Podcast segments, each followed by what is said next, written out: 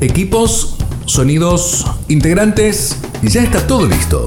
Comienza Sin Guión, con la conducción de Jorge Castro y un gran equipo. Oscar Cornejos, Emiliano Uberti, Luis Sosa y desde España, Néstor Stura. Sin Guión. Bienvenidos. Bienvenidos amigos de Sin Guión. Hoy un día especial porque tenemos una, un amigo especial que está hoy en Estados Unidos, en Miami. Él es apologista católico, lo habrán visto, lo habrán escuchado por Radio Católica Mundial y por EWTN. Con nosotros el señor Fran Morera. Muy buenas tardes, Fran. Gracias por estar aquí con nosotros, compartiendo este rato. Muchas gracias. Hablando de cosas católicas que ni siquiera entre amigos hablamos, ¿no? Eh, por lo menos en la previa lo que estuvimos, lo que estuvimos viendo. Frank, quería hacerte una, la primera consulta, después le dejo la ronda a los amigos.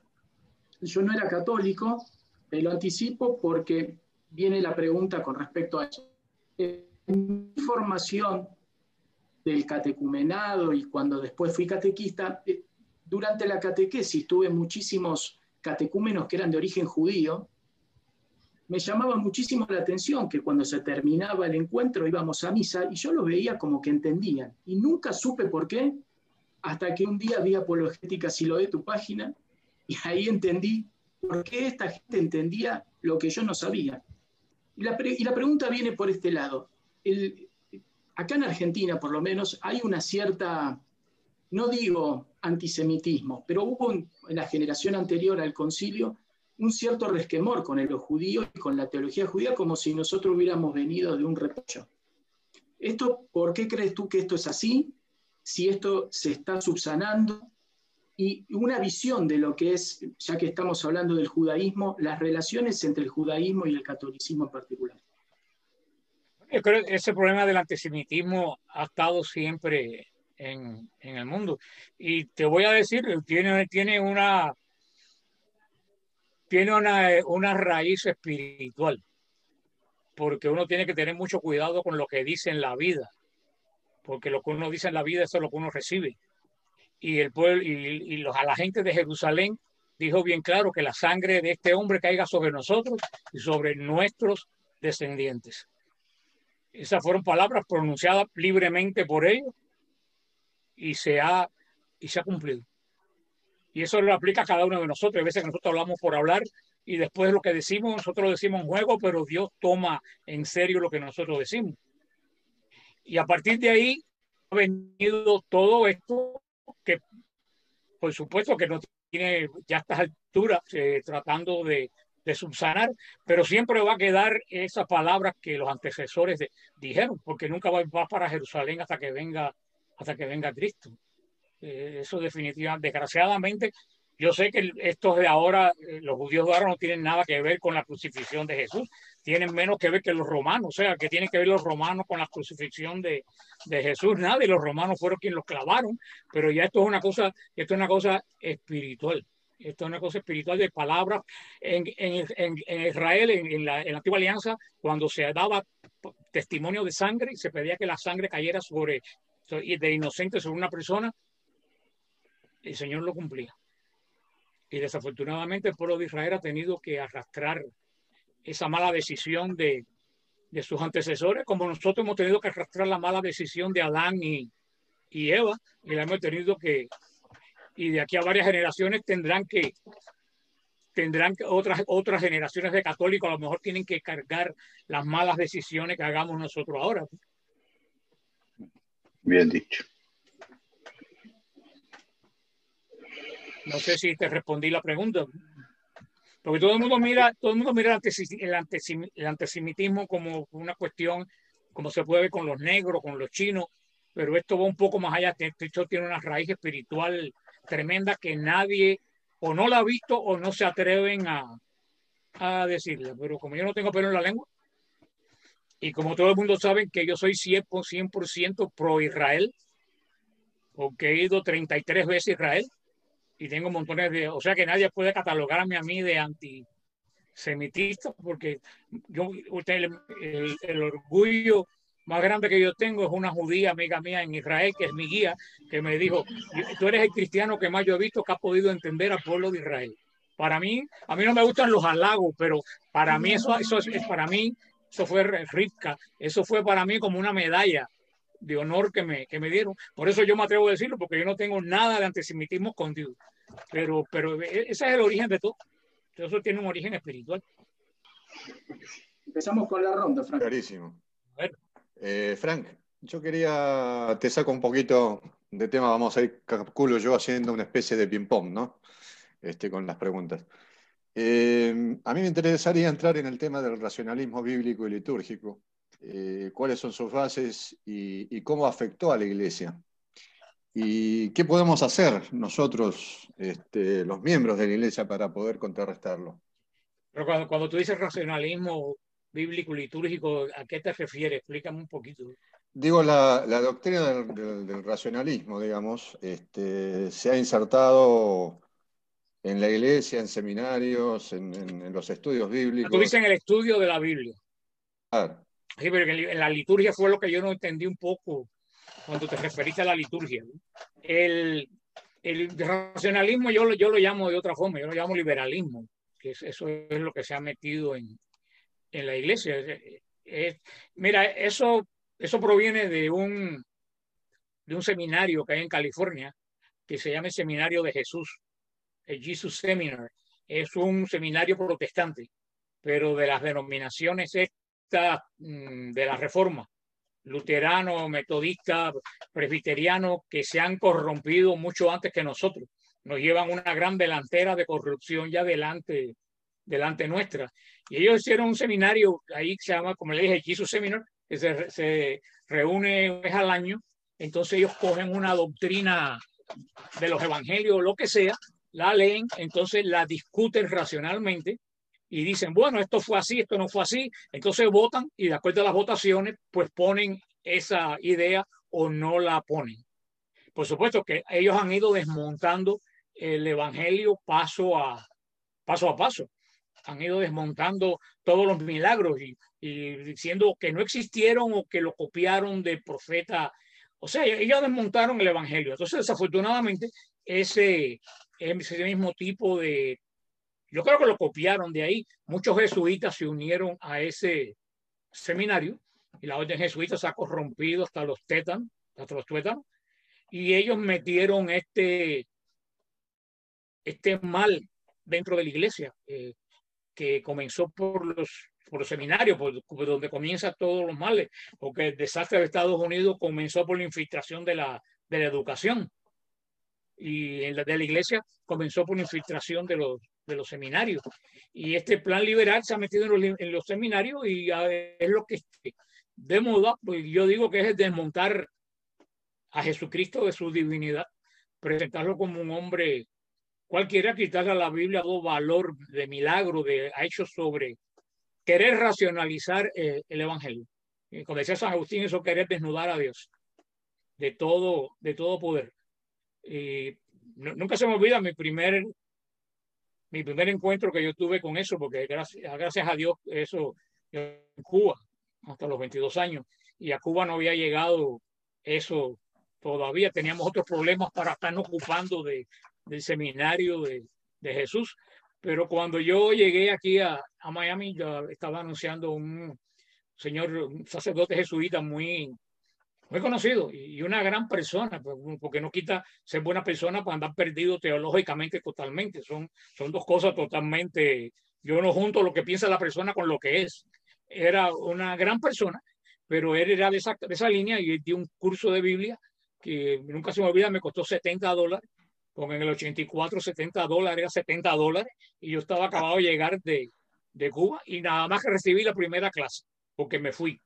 Eh, la primera clase este padre empezó a dar la clase y todo era que Jesús no entró en Jerusalén eh, el domingo de Ramos un burro, que lo que hicieron fue coger la profecía de Zacarías y adaptarlo, que Jesús no caminó sobre, sobre las aguas, que lo que ellos quisieron decir fue el poder de, de Jesús, que Jesús no multiplicó los panes, que los tenían guardados todo el mundo por egoísmo, que entonces los sacaron de... Entonces yo, yo me paré, le, le dije, le dije, padre, que yo no entiendo todo eso que usted me está, diciendo? ¿Cómo usted me está diciendo? Dice, bueno, no, el problema es que los evangelios no lo escribieron los apóstoles, lo escribieron unas comunidades 200 años después del que se murieron los apóstoles y ellos se habían olvidado lo que hizo Jesús y lo que hicieron fue reconstruirlo a través de las profecías, que eso se llama el Cristo de la fe. Y fue en medio de la, de la clase Espíritu Santo en todo esto. Señor, esta clase no es para todo tipo de personas. Y yo le dije, me alegro en el alma que esto no haya sido, que esta clase no sea para todo tipo de personas, pero para mí. Y porque me fui. Ese fue mi primer encontronazo con estas, con estas personas. Eso es lo que han hecho, desmontar a Jesús. Ellos dicen que hay el Cristo histórico, que no es más que un profeta, que un revolucionario, que un, qué sé yo, una figura más. Y entonces ellos dicen que está el Cristo de la fe, que es el que reconstruyeron a base de las profecías. O sea, un Cristo mitológico. Y todo esto va apuntado a dos cosas. Esto va apuntado a, a negar la resurrección, que este sacerdote que yo le dije fue después a una estación de radio latina, cubana, aquí en Miami. Yo tengo guardado el programa aquel todavía aquí. Lo tengo que pasar para CD porque lo tengo en tape. Mira tú si es, si es viejo. Y este buen señor dijo en ese programa que Cristo no había resucitado físicamente, que Cristo había resucitado espiritualmente. Entonces el, moderador del programa, que era católico, le dijo, ven acá, padre, ¿y qué pasó con el cuerpo? Y él dijo, se pudrió como todos los, los cuerpos. Y pero entonces yo me lo encontré un día en una fiesta de la arquidiócesis y nosotros teníamos buena amistad a pesar de toda esa bronca. Después hicimos, le dije, pero usted es un mentiroso. Y me dijo, ¿cómo que yo soy un mentiroso? Digo, ¿usted es un mentiroso? Dice, ¿por qué tú dices que soy un mentiroso? Digo, porque usted dice todos los días en la misa, esto es mi, mi cuerpo. Y me dice que eso es mentira. Digo, si usted dijo que Cristo no tiene cuerpo, que Cristo es espíritu, entonces lo que usted está diciendo en la misa eh, es una mentira. Porque todo eso de negar la resurrección de Cristo no va, va apunta a negar la Eucaristía. Igual que la multiplicación de los panes y los peces. Eh, se, combate eso porque se está combatiendo la Eucaristía, porque la multiplicación de los panes y los peces apunta a la Eucaristía. Y todo este centro es para desmitificar eh, la iglesia hacer de la iglesia algo, qué sé yo, algo diría yo, como, lo, como los masones, algo por el estilo, sí, una asociación eh, de, mutua ayuda a los pobres y ahí quedarnos en todo eso, como estamos viendo ahora, que parece que Jesucristo nos mandó a ser la ONU. Hay que alimentar a los pobres, pero el, el mandato de la iglesia es predicar la salvación. Ese es el primer mandato de la iglesia. Y estamos siendo infiel a ese, a ese mandato. Y ese es el problema que tenemos. Ese es el problema. De, eh, está escrito y está escrito. Yo siempre digo a la gente que no hay por qué asombrarse. Eh, segundo Tesalonicenses 2, San Pablo dice bien claro que antes del final va a haber una gran apostasía. Lo dice San Pablo. Dice que hay algo que se llama el catejón, que yo tengo un, yo tengo un estudio sobre el catejón, sobre mi opinión sobre el, el catejón en el website de nosotros. San Pablo dice ahí, usa esa palabra griega catejón, que lo mismo puede ser, se puede referir a una persona que se puede referir a, una institución. Pero San Pablo dice que el catejón está aguantando la manifestación del, del anticristo, pero que al final de los tiempos va a haber una gran apostasía y el catejón va a ser levantado. Y entonces el hombre de iniquidad va a, a levantarse. Entonces yo siempre digo a las personas, si sabemos que ante el final de los tiempos hay, va a haber una gran apostasía, la gran apostasía no va a ser en los testigos de Jehová, ellos son apóstatas. Y no va a ser en los pentecostales porque más apóstatas locos que ellos no lo hay. La apostasía es la negación de la verdadera fe. ¿Cuál es la verdadera fe? La nuestra. ¿Dónde va a ser la apostasía? En la iglesia católica. Y eso es lo que estamos viendo comenzando ya. El, comenzando la, la apostasía dentro de, de la iglesia, una, una apostasía rampante como no la ha habido nunca, porque se está negando todo lo que se puede negar. Y lo que tú dijiste, esta racionalización llegó también a la liturgia. Por eso es que hemos hecho lo que la, liturgia ha terminado siendo una cosa para entretener a la gente. Yo fui el, yo fui, yo fui el día inmaculada a la liturgia tridentina, que curiosamente, donde aquí se celebra la misa tridentina es en los jesuitas. Los jesuitas de Miami son, diferentes de los otros lugares. O sea que aquí en el Yesu, en la iglesia jesuita, eh, se celebra la misa tridentina con todo esplendor. Y yo fui el día de la Inmaculada a la misa, yo estaba siguiendo la misa con, con el misal de mi padre, que lo tengo, una de las pocas que, cosas que pude sacar de, de Cuba el misal de mi padre antes del concilio. Yo estaba siguiendo la misa por el, por el misal y, y yo decía, qué oraciones tan hermosas tenían la misa tridentina. Yo decía, no había necesidad de cambiarla. Lo único que la necesidad que había era de traducirla al español. Porque yo estoy de acuerdo que sea en español porque todo el mundo puede entender. Pero decía, pero no había necesidad de cambiar la estructura de la misa. La estructura, las palabras, solamente había que traducir estas hermosas palabras que en mi libro está traducida porque está en latín en un lado y en español en el otro. Cuando tú comparas esas oraciones con las oraciones de la liturgia hoy en día, tú te das cuenta la pobreza que tiene nuestra liturgia en este momento. Yo, me, yo, yo siempre, por, por equivocación, yo estuve un tiempo enseñando, yo decía que Lutero era muy cercano a la iglesia católica porque él no cambió mucho la liturgia de la misa luterana, que es muy parecida tremendamente a la católica. Pero con espanto me di cuenta un día que la misa luterana es muy parecida a la nueva, no, a la antigua liturgia católica. Entonces vi que lo que fue que le hicieron fue adaptar la misa un poco, vaya, la esencia está ahí, porque es el ofertorio, eh, el acto penitencial, la parte de la palabra, el ofertorio, el canon, la comunión, es la misma estructura, eh, no ha cambiado, son las palabras consacratorias, son las mismas, pero lo que hicieron fue adaptar, yo creo, esto un poco más al estilo luterano para ver si venían esa gente. Y nosotros vimos que nadie vino, que al contrario se llevaron los que estaban aquí.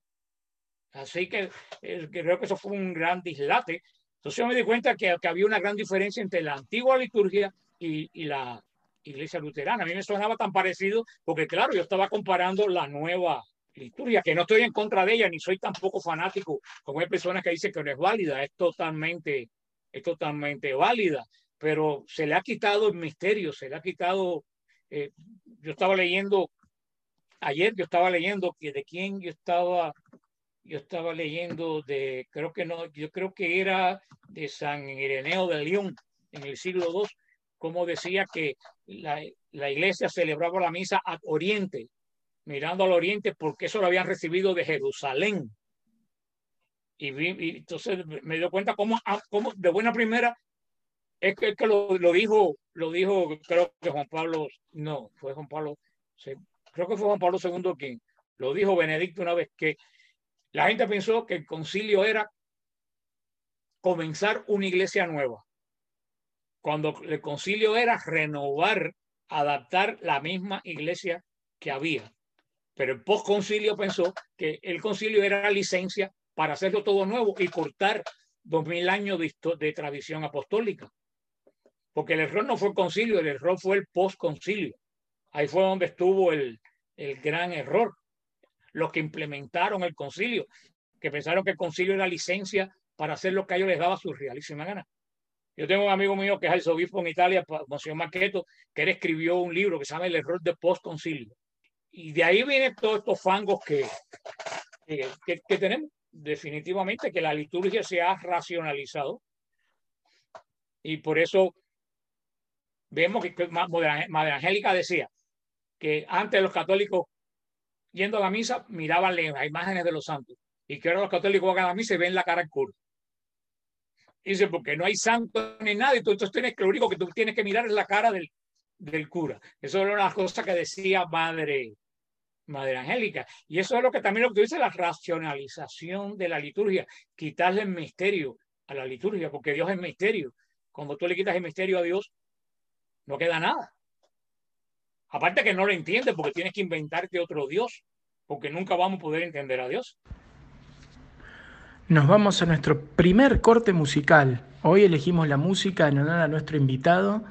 Son todas canciones, himnos del rito caldeo católico, en árabe, en la mayoría, y vamos a disfrutar de nuestra primera canción que se llama Al-Qatán, que está cantada por el coro de la Catedral de San Pablo del Líbano.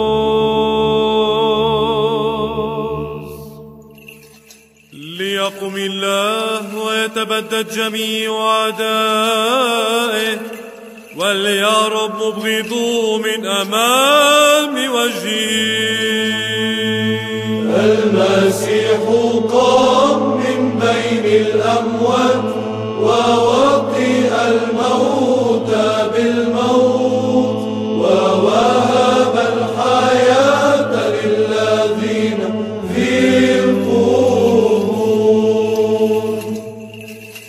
ليبيد كما يبيد الدخان وكما يذوب الشمع من وجه النار Christos anesti ec necron thanatum thanatum patisas que tis en bis mimas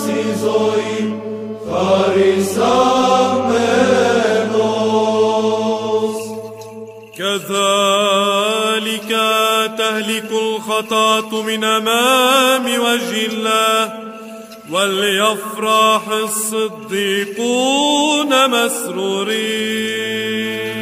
المسيح قام من بين الأموات ووطئ الموت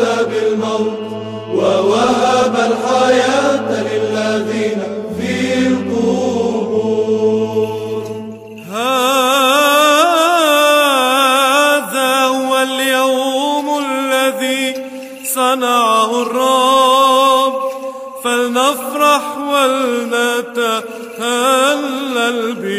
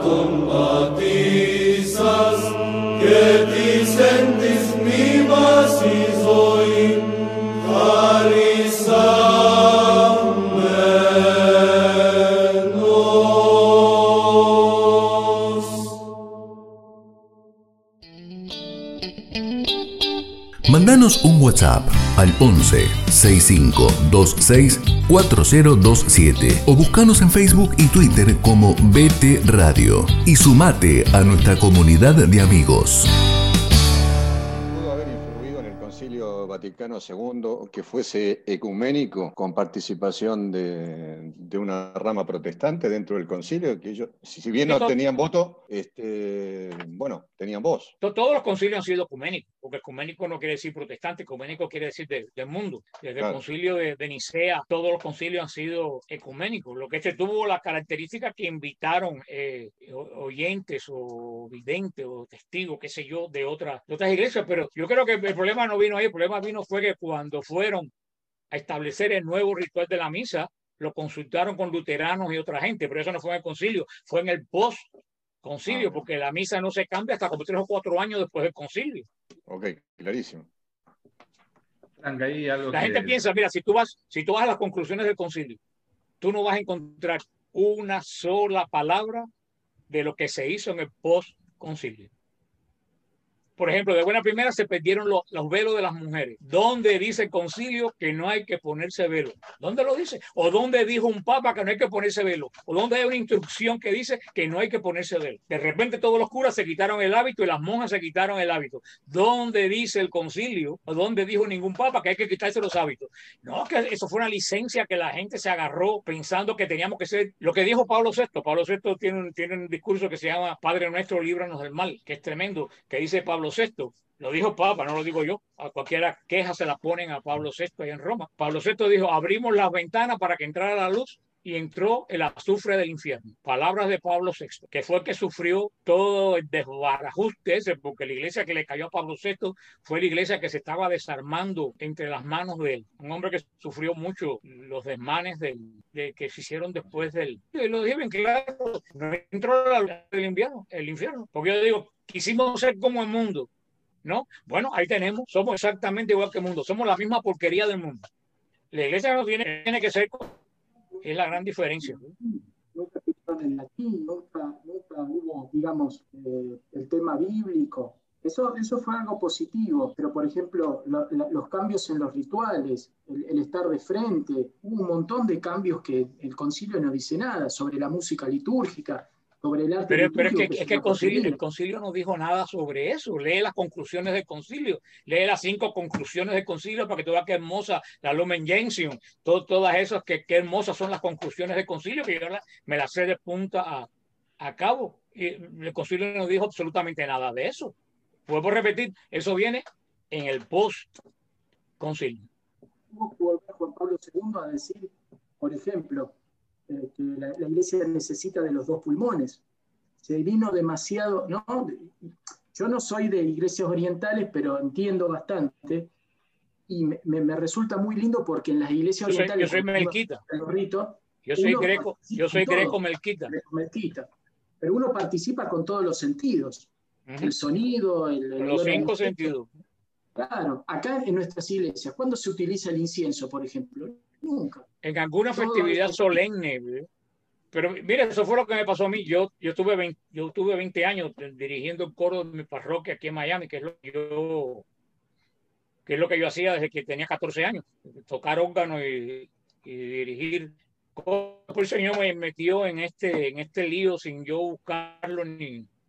ni y, y después un día eh, en el, en 2002 vino el arca de Antioquía, cabeza de la iglesia Melquita, Miami, y curiosidad a, a, la misa. Yo dije, bueno, Patriarca de Antioquía es el sucesor bien en cierta forma de, de Pedro, ¿no? y entonces fui a la misa, porque a la iglesia Melquita, que es católica, apostólica, igual que, toda que todas las demás, y vi la liturgia y más nunca me fui de ahí.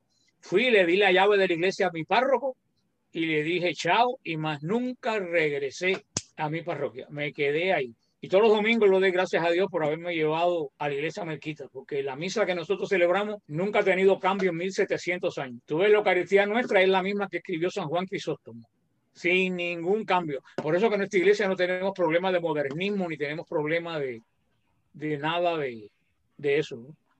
Porque gracias a Dios el concilio con las iglesias orientales no se metió como las iglesias orientales son a Yuri, tienen otro derecho canónico, pues el concilio no influyó en las iglesias orientales para nada. Yo, Frank, voy a retomar algo que dijiste hace un rato, cuando nombrabas a Madre Angélica, que la veo ahí, que está cerca tuyo. Eh, eh, decías vos... El Cuidándome la espalda. Sí, que ¿Eh? decías, bueno, del tema de las... De, que la, cuando entran, entran a las parroquias no hay imágenes. En nuestra parroquia hay imágenes y a veces lo que yo noto con cierta preocupación es que estamos en medio de las celebraciones litúrgicas, entran por ahí no fieles, sino gente que entra y no se venera al principal, digamos, habitante del lugar. O sea, primero que está el, santo sacrificio. Después tenemos, digamos, el sagrario, no hay una, una, reverencia, un cuidado, digamos, de un saludo reverente y respetuoso al Santísimo pero sí vamos a San José, a San Expedito, el santo de mayor gusto, y se hacen las oraciones, las reflexiones, todo. No se respeta el silencio, porque por ahí va con un niño y le explica las virtudes del santo, que está bien, pero no por ahí para el momento. Entonces, a veces también, como decimos, dentro de, de tu formación, dentro de lo que es la apologética, también como que nos falta un poco eso de ir en nuestras catequesis, de todos los niños y lo demás ya, porque eso van a ser hombres en algún momento, de ir haciendo esta, como esta valoración de lo importante dentro de la fe también, para no ir cometiendo estos, no sé si abusos en cierta forma litúrgico, pero como no respetar por ahí lo importante de, de la fe y nos quedamos en lo secundario, digamos, de, la, de los santos y demás. ¿Cómo que me frisaste? Quedó frisado. Ah, Ah, puede ser, puede ser. Ahí, Luis, Luis está ahí. Sí, hola Luis. Hola, hola, sí, no me escuchas ahí. No, debe ser entonces. Para... Sí, se quedó ahí. Parece un, parece un ícono, parece un ícono, ahí se quedó. Sí, quedé con... me, me, escuchan ahora un poco, por lo menos. Sí. sí. Sí, que debe ser eh, la conexión en internet. Lo que te pasaba a vos, me está pas la otro, los otros días me está pasando hoy a mí. Eh, lo que te comentaba era, te decía esto, vuelvo a retomar el hilo. Sí, sí, te oí, te oí, Ah, perfecto. Bueno, entonces es eso más que nada por ahí, si vos tenés, no digo una receta, pero una forma de tengo, encarar... Yo tengo, yo, tengo, yo, tengo, un tema también en apologética siloe.net que se llama ¿Por qué quitamos los signos? Que, eso viene de una frase que una vez me dijo María Angélica, que dijo que los signos no hay que quitarlos, los signos hay que explicarlos. O sea, eh, hay, un, hay un documental que se puso en el canal de María Angélica que se llama Centinelas de la Noche, que es sobre unos eh, frailes eh, cartujos de los, de los Pirineos, que es un... y estaban...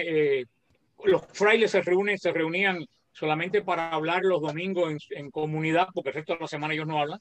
Y estaban hablando en comunidad y un fraile joven le decía al otro fraile que a la entrada de, de, comedor de ellos había como una pila de, de, agua, ¿no? Que antiguamente ahí se lavaba uno la, las manos, pero que ahora eh, tenían un, una cosa esa de sanitaria, de lavarse la, las manos que solamente pasaban y tocaban el agua, que por qué no la quitaban. Y, el fraile viejo le dijo, si quitamos los signos, la gente se pierde, porque los signos son los que nos van guiando. Por eso eh, eh yo, para Angélica decía que los signos hay que explicarlos, porque cuando tú quitas los signos, ah, por lo menos aquí en Miami, si tú quitas los signos, la gente llega a Alaska porque no sabe dónde se va a bajar del, del, del expressway. O sea, todo tiene que estar señalizado. Y lo que ha pasado en la iglesia, que en vez de explicar los signos los quitamos y ahora nadie sabe a dónde coger. Ese es el gran problema. Y esta gente que vienen a las imágenes y todo eso es sencillamente porque nadie le ha explicado con una buena catequesis. Y a lo mejor tampoco a ellos les importa que se los explique. Esa es la segunda parte, porque lo primero que hay que hacer en la Iglesia Católica es que la gente tiene que pasar un proceso de conversión, porque, porque tampoco se le puede echar la culpa todo a la Iglesia yo que viajo tanto, cuántas veces yo veo que, parroquias que, tienen seis mil miembros y el grupo que me lleva se esfuerza y gasta dinero y avisa y hace propaganda y se aparecen 70 personas para ir a hablar de la Eucaristía. ¿Qué es lo que quiere decir? Que no les importa lo que... Entonces después cuando se van de la iglesia se llenan la boca para decir cuando yo era católico. Usted no era nada. Usted no era nada. Usted era un rompebanco. Es lo que era. Nada más. Absolutamente. Entonces también es una combinación, por eso yo digo que las personas tienen que pasar un proceso de, de conversión. Por eso que bueno todos esos, eh, todos esos eh, ministerios como Emaús o cursillos de, de cristiandad que es dirigido a católicos para pasar un proceso de conversión. Porque hasta que tú no pases el proceso de conversión, tú, tú no, tú no puedes eh, que tener deseo de conocer las cosas. Son los católicos mediocres que nosotros pues, pues tenemos. Así es. Eso que decías vos también es lo que yo normalmente siempre lo repito y acá en este programa me lo escuchan mucho, que digo que no valoramos lo que tenemos porque realmente no lo conocemos. Y, y otra cosa que también me han escuchado bastante, acá en Buenos Aires particularmente tenemos a los hermanos evangélicos, los, vos lo nombraste hace un rato, los testigos de Jehová y demás, tienen la costumbre de ir puerta por puerta, tocarte la puerta, a traerte la verdad en la revistita Atalaya. Y básicamente creo que tiene muchos adeptos porque la gente realmente no está formada. Y lo que comentaba más de una vez era que siempre que vienen, venían y teníamos ahí un intercambio de opiniones sobre algún fragmento evangélico. Y esto era que empezábamos a hablar y como que le sacás del versículo y tampoco pueden sostener mucho su, su fe y entonces a la semana me traían a otro más y a la semana llegué a tener seis personas en, una, en una especie de reunión en la puerta de mi casa y, y así discutiendo temas de la fe, ¿no? Y me traía mucho a la, memoria esto que dijiste vos, ¿no? Usted no era nada, porque una señora en su momento vino, la última que vino era eh, que ella también fue católica, pero no creía en la Virgen. Y entonces digo, usted nunca fue católica, porque si la verdad usted hubiese sido católica, jamás hubiera ido de esto. Si usted hubiese sido católica y, hubiese valorado el que conoce bien la iglesia no se va, se va a los ignorantes. Por eso que está esta frase, católico ignorante, futuro protestante. Porque yo nunca he visto un católico que conozca bien la iglesia. Es más, los protestantes que conocen bien la iglesia católica se hacen católicos. Se vuelven, exacto. El problema es que tenemos, lo dijo Juan Pablo II, que en el siglo I se bautizaba a los evangelizados y en el 20 había que evangelizar, se bautizaba a los que habían sido evangelizados y en el 20 había que evangelizar a los que ya estaban bautizado. porque tenemos un pueblo que es totalmente ignorante. Y no solo que es ignorante, es que no le interesa saber. Eso es lo peor de, del caso. Por eso es que es necesario esta, estos ministerios como Emaús, que nació aquí en Miami. Yo vine a hacer Emaús aquí en, no sé si ahí está allá en Argentina. ¿No tienen el movimiento este Emaús? En Argentina no sé, aquí en España... Ah, está, en España, está en España. sí, yo tengo un compañero de trabajo que me ha invitado varias veces eh, así que estoy pensando, quizás algún día lo hago. Yo vi surgir el Maús aquí en, en, Miami, la parroquia de San, de San Luis Obispo, y ese movimiento ha crecido enormemente eh, porque es, un, es una trae a los católicos y lo, lo, enfrenta a un proceso de conversión. Igual que era Cursillo, en, era Cursillo en su, su tiempo, pero desafortunadamente en la iglesia andamos en moda y ya Cursillo pues ya tuvo su modo y pasó. Pues, ¿eh? Yo, yo, yo, por ah, ejemplo, yo este, como te dije, yo soy católico desde Cuba. Yo desde Cuba tuve que, yo digo que somos los que venimos de la gran tribulación. Yo en, Cuba, desde que era, era muchacho, yo tuve que, tuve que escoger Cristo o, o el mundo. Ahí, ahí no fue de un proceso de, no, eso fue una cosa o la otra, radical. Cristo Fidel. Yo, sí, yo me quedé batallando en el comunismo, yo me quedé sufriendo, sufriendo persecución en, en el comunismo. O sea, cuando yo yo nací atrás del altar, práctica, prácticamente. Pero el, toque que me dio final aquí fue eh, ese proceso, ese, ese cambio, ¿no? Esa, no digo conversión en el sentido que tú te más consciente de lo que es la, la iglesia. Yo lo tengo que confesar, fue a un retiro de la renovación carismática que me invitaron y ese retiro cambió mi vida para siempre, porque me di cuenta que, que Dios no era un ser lejano, que Dios tenía poder, que tenía tanto poder como tenía en el año 33 de nuestra era, que eso yo conocía a Dios, pero no sabía que Dios tenía poder. Y esa gente, yo no, no pertenecí nunca a la renovación carismática, aunque yo tengo espiritualidad carismática, porque yo, creo en la obra de, los carismas, definitivamente, para la evangelización. Pero esa gente fue que me dieron a mí el, el sacudión de ver que la iglesia yo podía hacer más que tocar el ócano y vigir el coro que había algo más profundo que yo tenía que empezar a, a conocer. Y ahí fue cuando empezó el proceso mío de, de querer conocer la, las escrituras. Después me conocí a, Salvador Gómez, que fue a, a, de invitado un predicador guatemalteco. No sé si ustedes lo conocen. Un gran predicador guatemalteco, tremendo predicador guatemalteco. Él venía aquí a Miami, la renovación de otra día, y yo lo fui a oír, y él fue que me abrió este panorama de, de que lo que conocemos los católicos como un iceberg es solamente la, vemos el pico de arriba, pero que abajo hay un mundo inmenso espiritual de la iglesia. Y, pero si yo, si yo no hubiera tenido ese encuentro, yo todavía estuviera tocando y dirigiendo coro en, mi, en mi parroquia. Y eso fue obra de una señora que, tú sabes, esta viejita que cuando le caen uno arriba no hay forma de quitársela de arriba. Esta es Cloris, que, si no sé hace tiempo que no sé de ella, Cloris venía, cuando sacaba la misa, venía todos los domingos al, al, órgano. Fran, yo te quiero invitar a un retiro de la, de la renovación. Eh, digo, pero para, pero ¿para qué? Dice, pero, pero para que te conviertas. Decía, pero si estoy convertido, si yo toda mi vida he venido a la, a la iglesia. Y volví a Fran, mira que viene un retiro de, de Adviento. Y yo le decía, ¿qué cura lo va a dar? No, es un laico. de un laico dando un retiro. Ni loco voy. Y un día ya para quitarme la de, de encima, porque ya era, ya era alucinante. Le dije, mira, yo voy, yo voy ahí para, para, para salir. Y ahí fue. Y ahí fue. Sí, sí. Yo, yo fui al cursillo de cristiandad justamente en enero del 2008. Al mismo tiempo estaba en, en charlas con el padre Justo Gómez, que pertenece a los Legionarios de Cristo, y terminado el cursillo, y muy impresionado de cómo salí del cursillo, ahí hablé con el padre Justo a ver por cuál de los dos movimientos me, decantaba. Y fue así que terminé en, el, en Reino Christi. Pero realmente el, aquí por lo menos yo vivo en Murcia y aquí es bastante, bastante activo el, los cursillos de cristiandad. Incluso tiene hasta un programa de televisión, en la televisión local.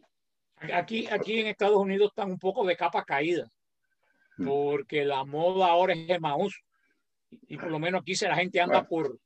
Ya la renovación tuvo su época de moda y ya pasó. Aquí es aquí aparecen cíclicamente las modas, la gente corre para, ahora todo el mundo es de, es, es de Maús. Pero mira, ustedes tienen España, en el sur de España también ustedes tienen la comunidad de siervos de Cristo vivo del Padre Tardif. Que, no lo conozco. sí. están, están, en el sur de España tienen algunas, tienen algunas casas ellos, casas de la Anunciación, que esa gente dan unos retiros de, de conversión, un camino de cinco retiros de conversión mm. que son poderosísimos. Yo la Padre Tardif, ¿Mm? Padre Tardif era canadiense, ¿no? Sí, pero estaba radicado en República Dominicana. En República Dominicana. Si tú buscas Casa de la Anunciación, ahí, ahí, tengo varios amigos españoles que pertenecen a, al movimiento este del padre del padre Tardif y lo mejor que tienen ellos son los ciclos de cinco de cinco retiros porque creo que tiene nombre de, de Isaías, Juan, discípulo amado, va, va subiendo de, de grado, tienes que seguirlo los, los, cinco y son, o sea que la iglesia tiene muchas, la iglesia tiene mucho, muchas armas para poder evangelizar. Lo que pasa que yo no sé si es que la parroquia lo frena o si es, no sé, no sé qué cosa es que nos tiene paralizado de esta, de esta forma. Muchísimas gracias, Frank. Vamos a nuestro segundo corte musical. Vamos a escuchar un himno grecomelquita, también cantado por el coro de la Catedral de San Pablo del Líbano, y enseguida continuamos con más sin guión.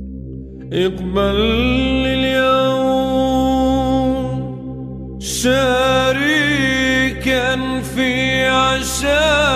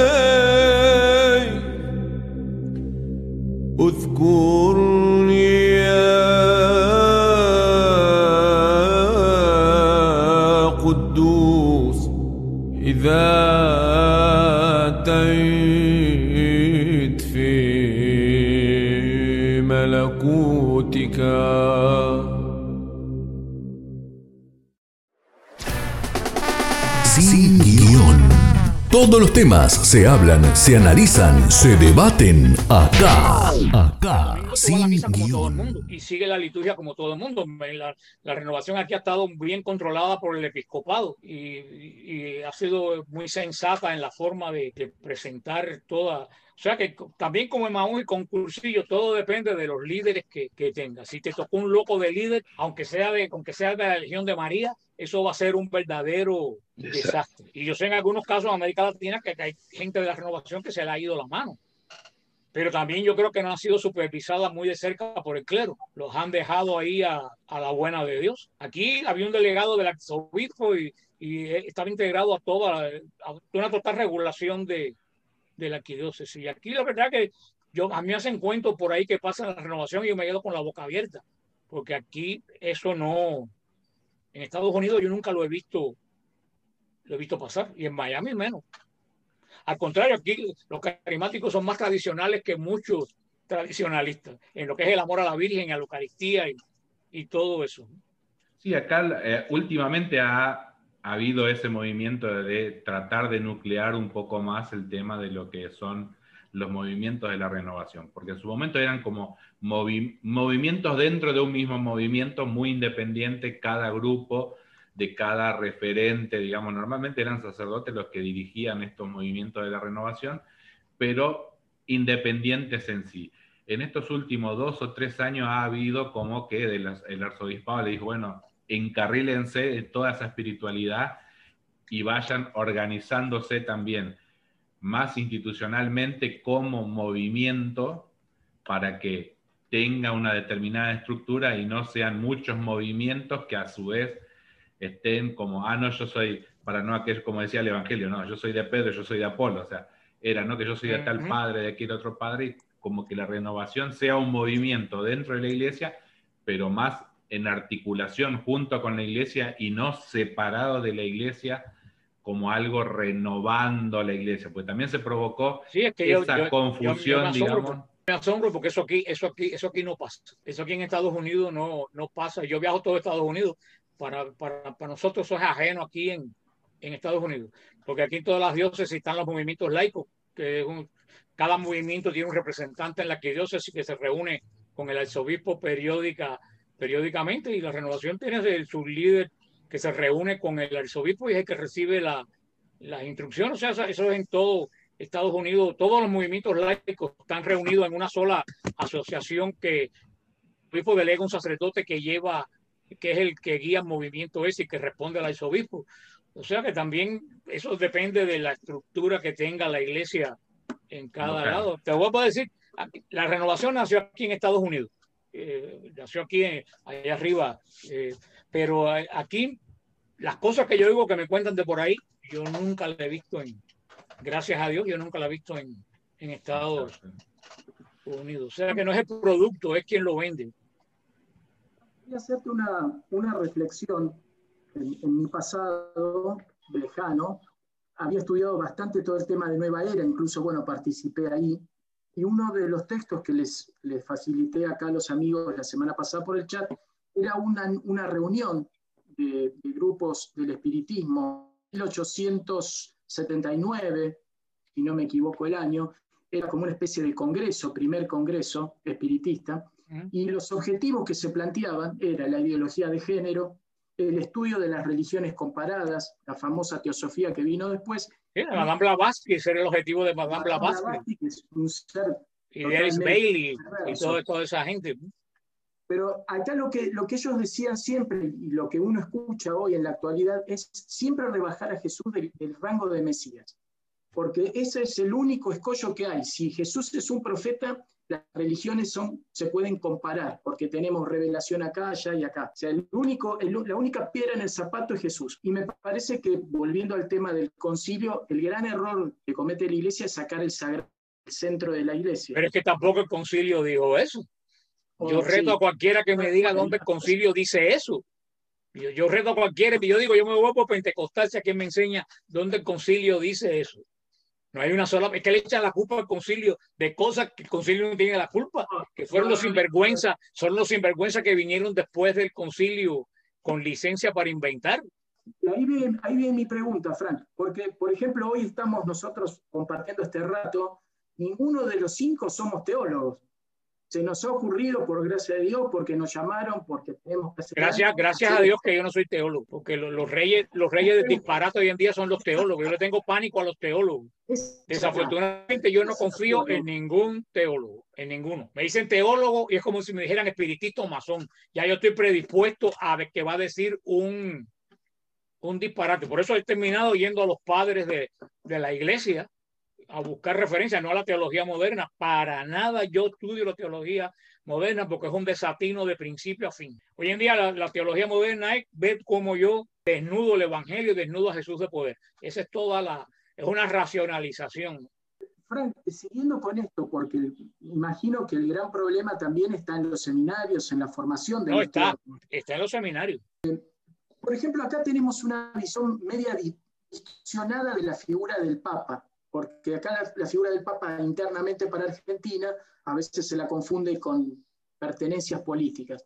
Pero más allá de eso, nosotros vemos que los ataques del Papa son más desde la propia iglesia que desde fuera. Y eso es algo que todavía, por lo menos desde acá, no lo entendemos. Eso es igual allá en Estados Unidos, la visión universal del Papa, los ataques que sufre, que son tradicionalistas, no tradicionalistas, hay una mezcla ahí que no se sabe, pero el ataque es bastante fuerte.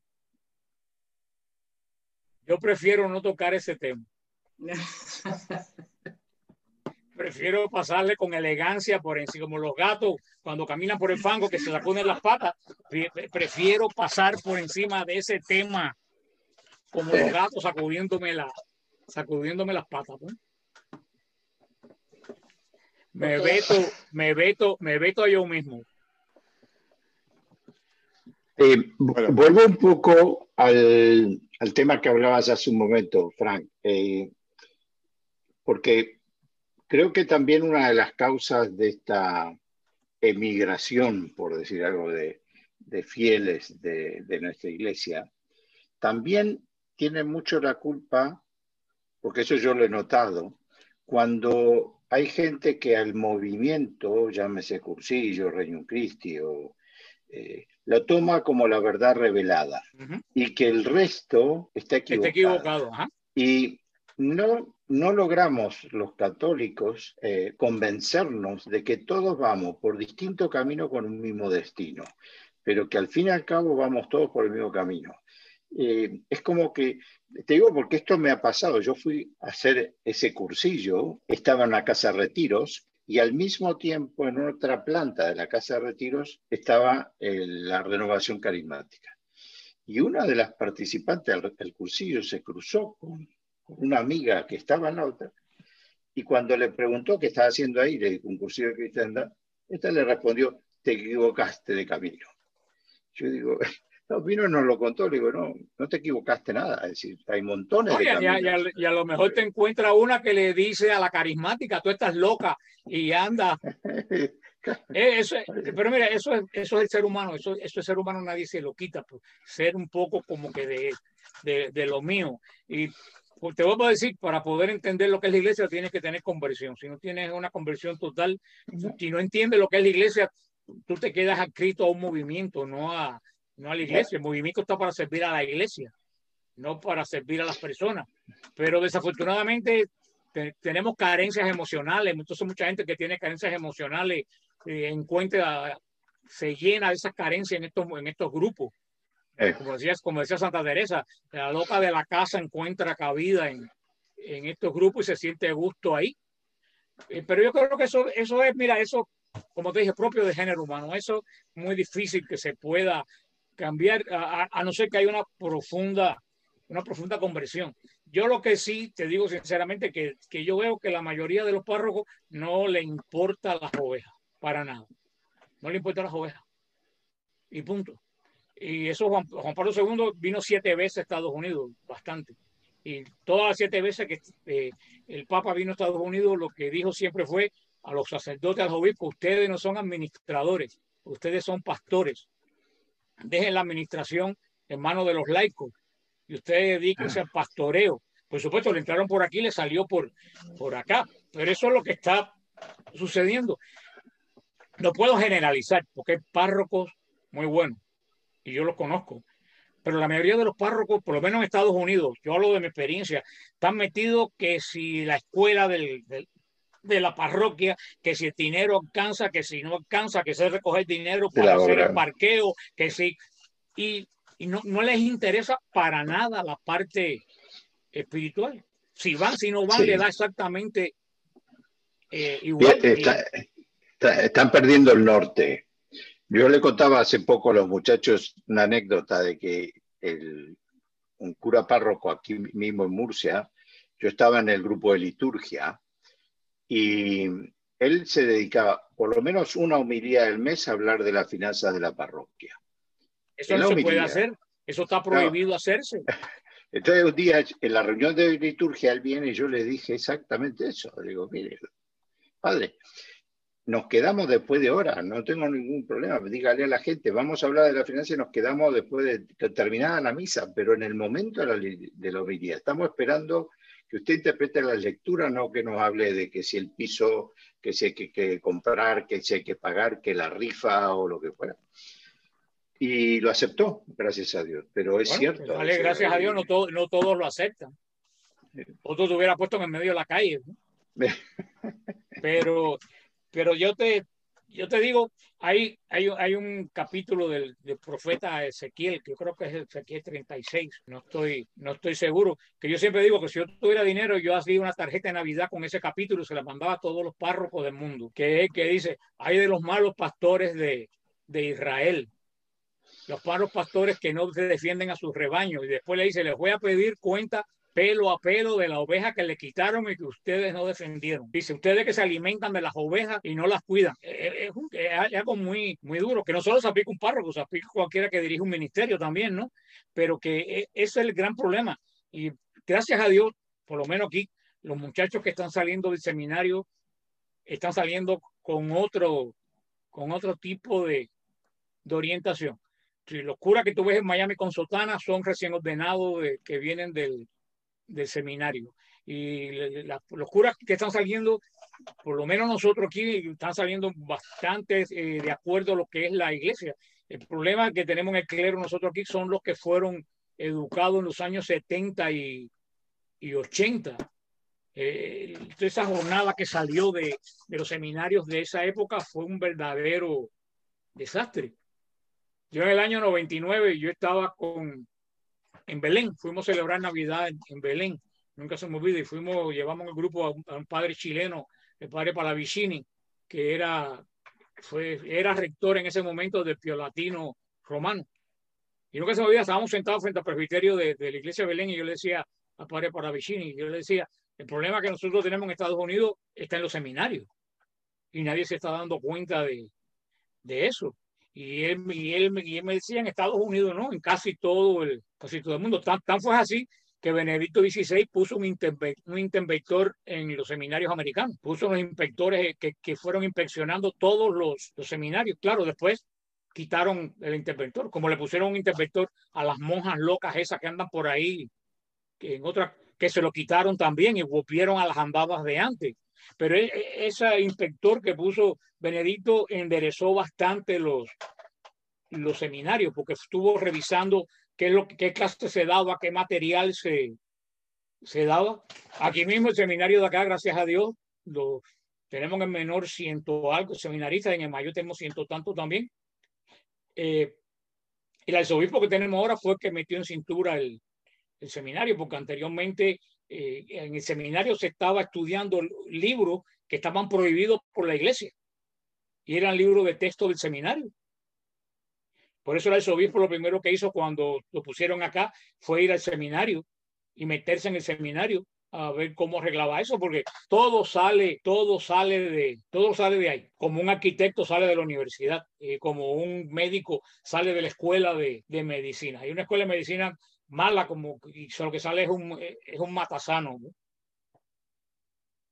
Y desafortunadamente en los seminarios ha, estado esta corriente liberal de, de desmontar el evangelio. Y yo, yo tengo un caso muy triste, este muchacho que era de mi parroquia. Este muchacho desde que tenía 6 o 7 años quería ser sacerdote. Eh, yo no he visto una persona con más insistencia de su vocación sacerdotal que este muchacho. El papá de murió cuando él tenía como 14 años. Este muchacho le pidió permiso al padre antes de morirse para irse al, seminario. El padre, su papá le dio la bendición para irse al seminario. Él estaba loco porque tuviera edad para irse al seminario. Se fue, a los dos años salió y hoy en día tiene una, una tienda de hacer tatuajes en South Beach y más nunca en la vida puso un pie en la iglesia católica. Digo yo, claro, esto fue en la O antes que llegara este arzobispo. Yo digo, ¿qué le habrá pasado a este muchacho? Y no estoy hablando de cosas sexuales, porque las cosas sexuales Son, las, menos peores que cómo le han desbaratado la fe a una persona que toda la vida quería ser sacerdote. Y una vez que yo hablé con él, hace tiempo que no lo veo, porque me dijeron que está lleno de argolla y de cosas, pero una vez que, yo hablé con, con, él, al principio que se fue, pero imagínate, me dijo, lo primero que me dijeron fue que no me extralimitaran las devociones, que me limitara, que me limitara las devociones que ofrece el seminario, que es la misa. O sea, cuando él empezó con sus, con sus devociones que tenía siempre, se las quitaron. Imagínate, es como alguien que tú tengas trabajando y trabaje overtime y tú le digas, no, no, no, no trabajes mucho, ¿A quién se le ocurre decir eso? ¿A qué dueño de trabajo se le ocurre decir a un trabajador bueno que no trabaje mucho? Como yo decía a veces, yo veo sacerdotes aquí en Estados Unidos que si yo fuera los dueños del negocio donde yo trabajaba, el negocio hubiera quebrado. Porque yo trabajaba en venta en el puerto de Miami, pero lo que nosotros queríamos era tener bastante clientes. Y yo veo que sacerdote que lo que quiere es que la, menos, venga menos gente a la iglesia. Eh, y, ahora con, y, ahora, y ahora con esto de, de esto de la pandemia y esto que estamos haciendo ahora, esto va a ser un golpe a la iglesia tremendo. Esto va a ser un golpe mortal a la iglesia, porque aquí en Miami por lo menos es, es, un, es un laicado muy fuerte y en todas las parroquias tú para conseguir un aula de la escuela para dar hacer algo te cuesta trabajo encontrar. Tú no encuentras porque ahí yo digo que, que aquí hay como cada cual coge a la familia su ministerio con su familia, es un ministerio. Entonces hay millones de, de grupos. Pero todo eso se ha acabado. Ya llevo un año casi que no hay grupo. ¿Cómo tú recoges a esa gente de nuevo? Yo me, he negado yo me he negado sistemáticamente a dar charlas por Zoom a los grupos de Miami. Yo, me, yo digo que yo no doy charlas por Zoom. Frank, eso es lo que te iba a decir. Inclusive hay gente que, que, piensa o está pensando que las misas por Zoom son valederas. Entonces, este, es como comerte una, como, como almorzar una pizza por televisión. Exacto. Eso no tiene ningún. No tiene validez.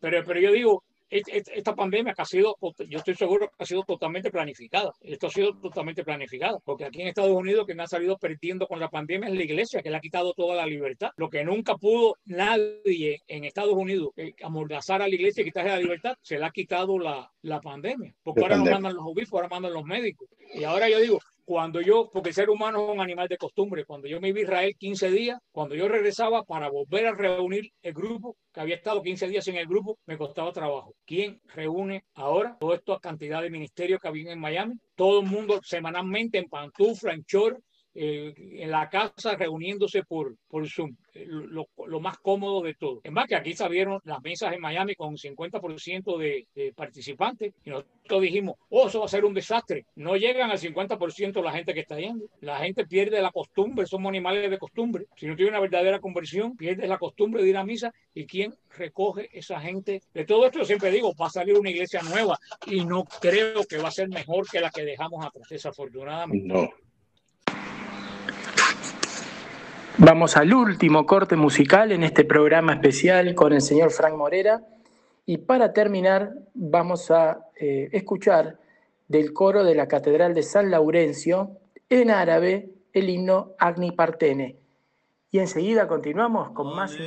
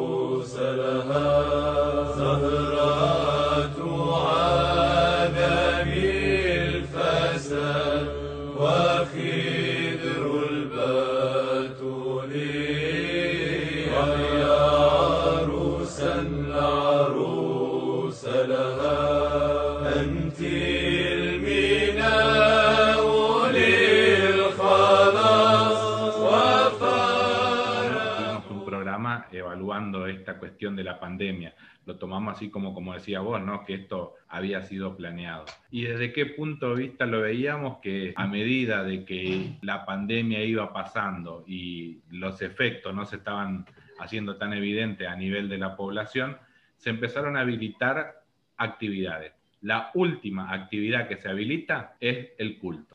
No, no, solo el católico, todo lo que sea en California, en California hablaron, California abrieron los clubes street y las iglesias no pueden abrir. Es que mira, el, el globalismo como el gobierno oculto, como le quieran llamar, estaba siempre tratando de encontrar algo para dominar el mundo y no lo había encontrado. Ahora lo encontró, que es un virus. Y ahora de esto no nos, no nos quita nadie. Ellos saben que para cerrar, ¿quién podía pensar hace un año que el mundo se iba a cerrar completo? ¿Quién podía pensar eso? Encontraron la forma y de ahora en adelante esto no va a parar. Cada vez que ellos quieran van a cerrar el mundo con un, con un virus. No solo la iglesia, las libertades personales, porque aquí, se ha perdido, aquí nosotros hemos perdido libertades personales. No puedes ir aquí, no puedes ir allí. Y hay mucha gente que se están cansando de él. Y hay gente que está hartándose de esta situación, que se prolonga y no se ve solución ninguna. Pero yo lo que digo, eh, esto es algo totalmente planeado para robarnos libertades y encontraron finalmente, mira, ni el comunismo pudo con la iglesia a nadie, esto pudo, esto logró lo que ni el comunismo pudo. Es que lo que pasa es que el comunismo está detrás de esto. Eh. Yo estoy convencido bueno, ya, hoy, ya hoy, son otros otros ismos, que acaso son la misma gente los que están detrás de todo ah, esto, que todos huelen a azufre. Hay, hay algo muy feo detrás de todo esto. Sí, lo que, lo que es triste del caso es que yo veo a la gente y me recuerdo la frase del Señor, dice, están como en los días de Noé, cuando la gente se casaba y, bebían y sin saber lo que les venía encima.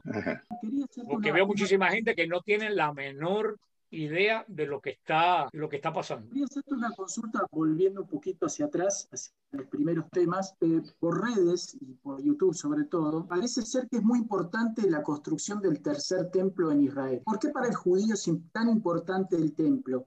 por el tema eso es mentira, eso es mentira, eso más que está en la mente de los protestantes. A los judíos no les interesa el tercer templo. Es más, los, los, judíos ortodoxos, esto de corro negro, los rubábicos y toda esa gente, ellos dicen que no se puede levantar el templo, que el único que puede levantar el templo es el Mesías cuando llegue, que nadie lo puede hacer.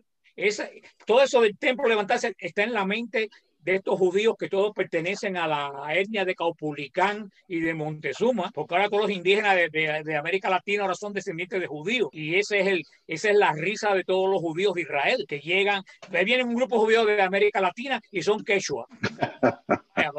Vamos a ser serios, por favor, porque ya, ya el pentecostalismo, como ya no encuentra qué hacer, ahora metió judaísmo, echó para atrás para poder captar anormal, que se ponen, se disfrazan y se creen que son judíos. Los judíos desprecian a esa gente, los judíos se ríen de ellos, yo que conozco a los judíos se ríen de ellos. Y todo eso del templo, mira, me decían, tienen todas las cosas del templo hechas en, para allá, para el templo, tienen el arca, tienen, yo dije, bueno, déjame irme a ver en uno de mis viajes a Jerusalén, me dan la dirección, cuando llego, es un museo y el arca es de cartón pintada de dorado y son cuatro cosas churriosas que tienen ahí. Eso no es nada para el templo, ni es de oro, ni es de nada. Eso es solamente una, mejor no digo la, la palabra. Pero mira, a la inmensa mayoría de Israel es like. Yo diría que un 80% de Israel no cree absolutamente en nada. Practican el Shabbat, y practican todo eso como nosotros los católicos celebramos la Nochebuena, que todo el mundo la celebra, sea católico o, no. El 80 pues, hay ciudades nuevas de Israel que no tienen una sola sinagoga. O sea, hay, hay, un, hay, un, hay más influencia de la nueva era que del, que del judaísmo. los centros judaicos fuertes, Jerusalén, eh, Safed y Tiberiad. Después de ahí habrán pequeños grupos por aquí y y por allá. O sea que a, los judíos laicos no les interesa para nada el tercer templo, porque se ríen de, eso, porque han llegado a decir que el Mesías es el Estado de Israel, que es quien le está dando comida y quien los ha puesto en, en el primer eh, lugar. O sea que son totalmente... Eh, a mí me decía una amiga mía judía, me decía, aquí los rabinos hacen lo imposible para que los jóvenes no vayan a la sinagoga. Me decía ella, que ella se asombraba como la Iglesia Católica trata de captar jóvenes. Entonces a, a los laicos no les interesa, a los ortodoxos no les interesa el templo. O sea que son un pequeño grupo de locos que hay ahí financiado por los protestantes de América Latina. Nunca va a haber un tercer templo. Olvídate. El templo que va a ser profanado es el hombre, porque el templo de Dios, el Espíritu Santo es el hombre. El profeta Daniel, la, abominación del profeta Daniel se va a meter aquí, en el templo del hombre, no en un templo. Además, si se levantara el templo de Israel, de Israel hoy entre ese templo y el Empire State, no iba a haber diferencia porque cuando la cortina se rajó del templo, se acabó el pacto, se acabó el templo. Pueden hacer el edificio que le dé la gana, que ese edificio nunca va a ser morada de Dios. Y al no ser morada de Dios, nadie lo va a profanar, porque una cosa que no es de Dios no se puede profanar. Que todo eso es más que está en la mente calenturienta de cuatro indígenas que se creen judíos. con este tema, he visto tus, no te digo bien. Se te escucha muy mal. Bueno, ahí por ahí mejor. Mejor. Eh, ¿Hay una, una, relación entre lo que son las fiestas judías y las fiestas cristianas? Eso sí, eso sí. Estamos hablando de otra cosa, porque el, antiguo, yo, yo conozco el judaísmo bien, puedo decir que lo conozco bastante, bastante bien, no porque yo quiero ser judío, porque eso me ha, me ha, ayudado a entender la iglesia, porque la iglesia es el cumplimiento de Israel. Todo lo que era en Israel, todo lo que hubo fue prefigura de lo que en la iglesia es, es realidad. Nadie se ha dado cuenta que lo que más cerca que hay de Israel es la iglesia católica. El protestantismo no tiene nada que ver con, con Israel, porque el problema de, de esta pobre gente que son tan ignorantes, porque son extremadamente ignorantes, y los que no son ignorantes tienen, una, tienen un cerebro casi con tres con tres células con COVID, que ellos son incapaces de investigar por ello por ellos mismos, lo que, eh, en el, el, gran problema que nosotros que, que podemos eh, tener hoy, que yo le, que le estaba diciendo, que el, el, judaísmo hay que entenderlo para poder entender la iglesia. Porque, por ejemplo, ¿cuál era el corazón de Israel hasta que vino Cristo? Cuando el corazón de Israel hasta que vino Cristo era el templo, no era la sinagoga. En la, la sinagoga ellos se, reunían a estudiar los que vivían lejos del templo, pero el corazón de Israel no era la Biblia. El corazón de Israel era la adoración del templo. E, e, eso, eso se han, han perdido la idea. Claro, cuando el templo se derrumba, que se acabó la alianza, ¿dónde se refugiaron ellos? En la sinagoga. Pero la sinagoga no tenía ningún lugar en el judaísmo de, hasta que llegó Cristo. O sea que quien ha seguido el estereotipo de la adoración de Israel es la iglesia, porque el templo tenía una liturgia, el templo tenía sacramento, porque es un sacramento, sacramento es una acción visible de algo que no se ve y la liturgia judía está llena de símbolos que anuncian lo que no, lo que no se ve. O sea, el sistema sacrificial de Israel todo apunta a la Eucaristía. O sea, no hay nada que se parezca más al Israel que a la iglesia. Las iglesias protestantes hoy se cree que se parecen a Israel porque se parecen a la sinagoga pero la sinagoga surgió cuando perdieron la adoración, porque Israel, la misión de, Israel, que desde que fue instituido, fue para mantener la adoración del mundo, porque Dios se relaciona con el mundo a través de la adoración. La única forma que Dios se relaciona con el mundo es a través de la adoración. De eso no hay duda. Y entre todos los pueblos de la tierra, el Señor escribió, escogió Israel para que, el, para que fuera el que llevara la, la, adoración, el que tuviera la relación de Dios con el, con el mundo. Por eso que tú ves que cada vez que Israel dejaba de adorar, que adoraba ídolos, ¿a dónde venían los ejércitos? ¿Qué es lo primero que destruían? El templo. Uno dice, bueno, qué raro, si en vez de destruir el palacio real, van y destruyen el templo. Porque cada vez que Israel dejaba de adorar, el templo no hacía falta y el Señor lo mandaba a, a destruir. Ahora, cuando la cortina se rasga, que eso lo habla Hebreos 9, cuando la cortina se rasga, que la adoración pasa el sumo sacerdote pasa al cielo, la adoración pasó a la iglesia, de Israel pasó a la iglesia. Y nosotros somos los que tenemos la, la, adoración. Los protestantes no tienen adoración en absoluto. Ellos lo que tienen son servicios religiosos, que son cosas donde se benefician ellos mismos. Esos pobres creen que van a adorar el domingo a la iglesia y adorar es dar, pero ellos no van a la iglesia a dar, ellos van a la iglesia a recibir. Aquí en Miami vi un letrero de una iglesia que decía, ven al domingo a la iglesia para que te lleves tu milagro. Vaya, entonces tú, tú no vas a la iglesia a adorar, tú vas a la iglesia a recibir. Es que fíjate, inclusive eh, los grupos esos que cantan en las iglesias protestantes, ¿a quién le cantan? ¿No le cantan a Dios? Cantan para animar a la gente. El sermón a quién va dirigido? A la gente. Cuando oran, oran por quién oran? Por la gente. ¿Y dónde está la adoración? La iglesia católica es la que tiene la única adoración, porque es la que tiene lo único agradable a Dios, porque nada que un hombre le dé a Dios puede ser agradable a Dios, porque está manchado por el pecado. Por eso lo único que es agradable a Dios es Jesucristo. Es la única ofrenda que Dios acepta porque es perfecta. Y la única iglesia que tiene un sacrificio perfecto es la iglesia católica con Jesucristo como cordero del, del sacrificio. Por eso más ninguno de la iglesia tiene adoración que no somos nosotros. Y por eso cada vez que la Iglesia Católica deja de adorar, vienen los filisteos y nos atacan a nosotros. La, la prensa, el comunismo, el que sea. Israel tiene a los filisteos, nosotros tenemos nuestros enemigos. Dejamos de adorar.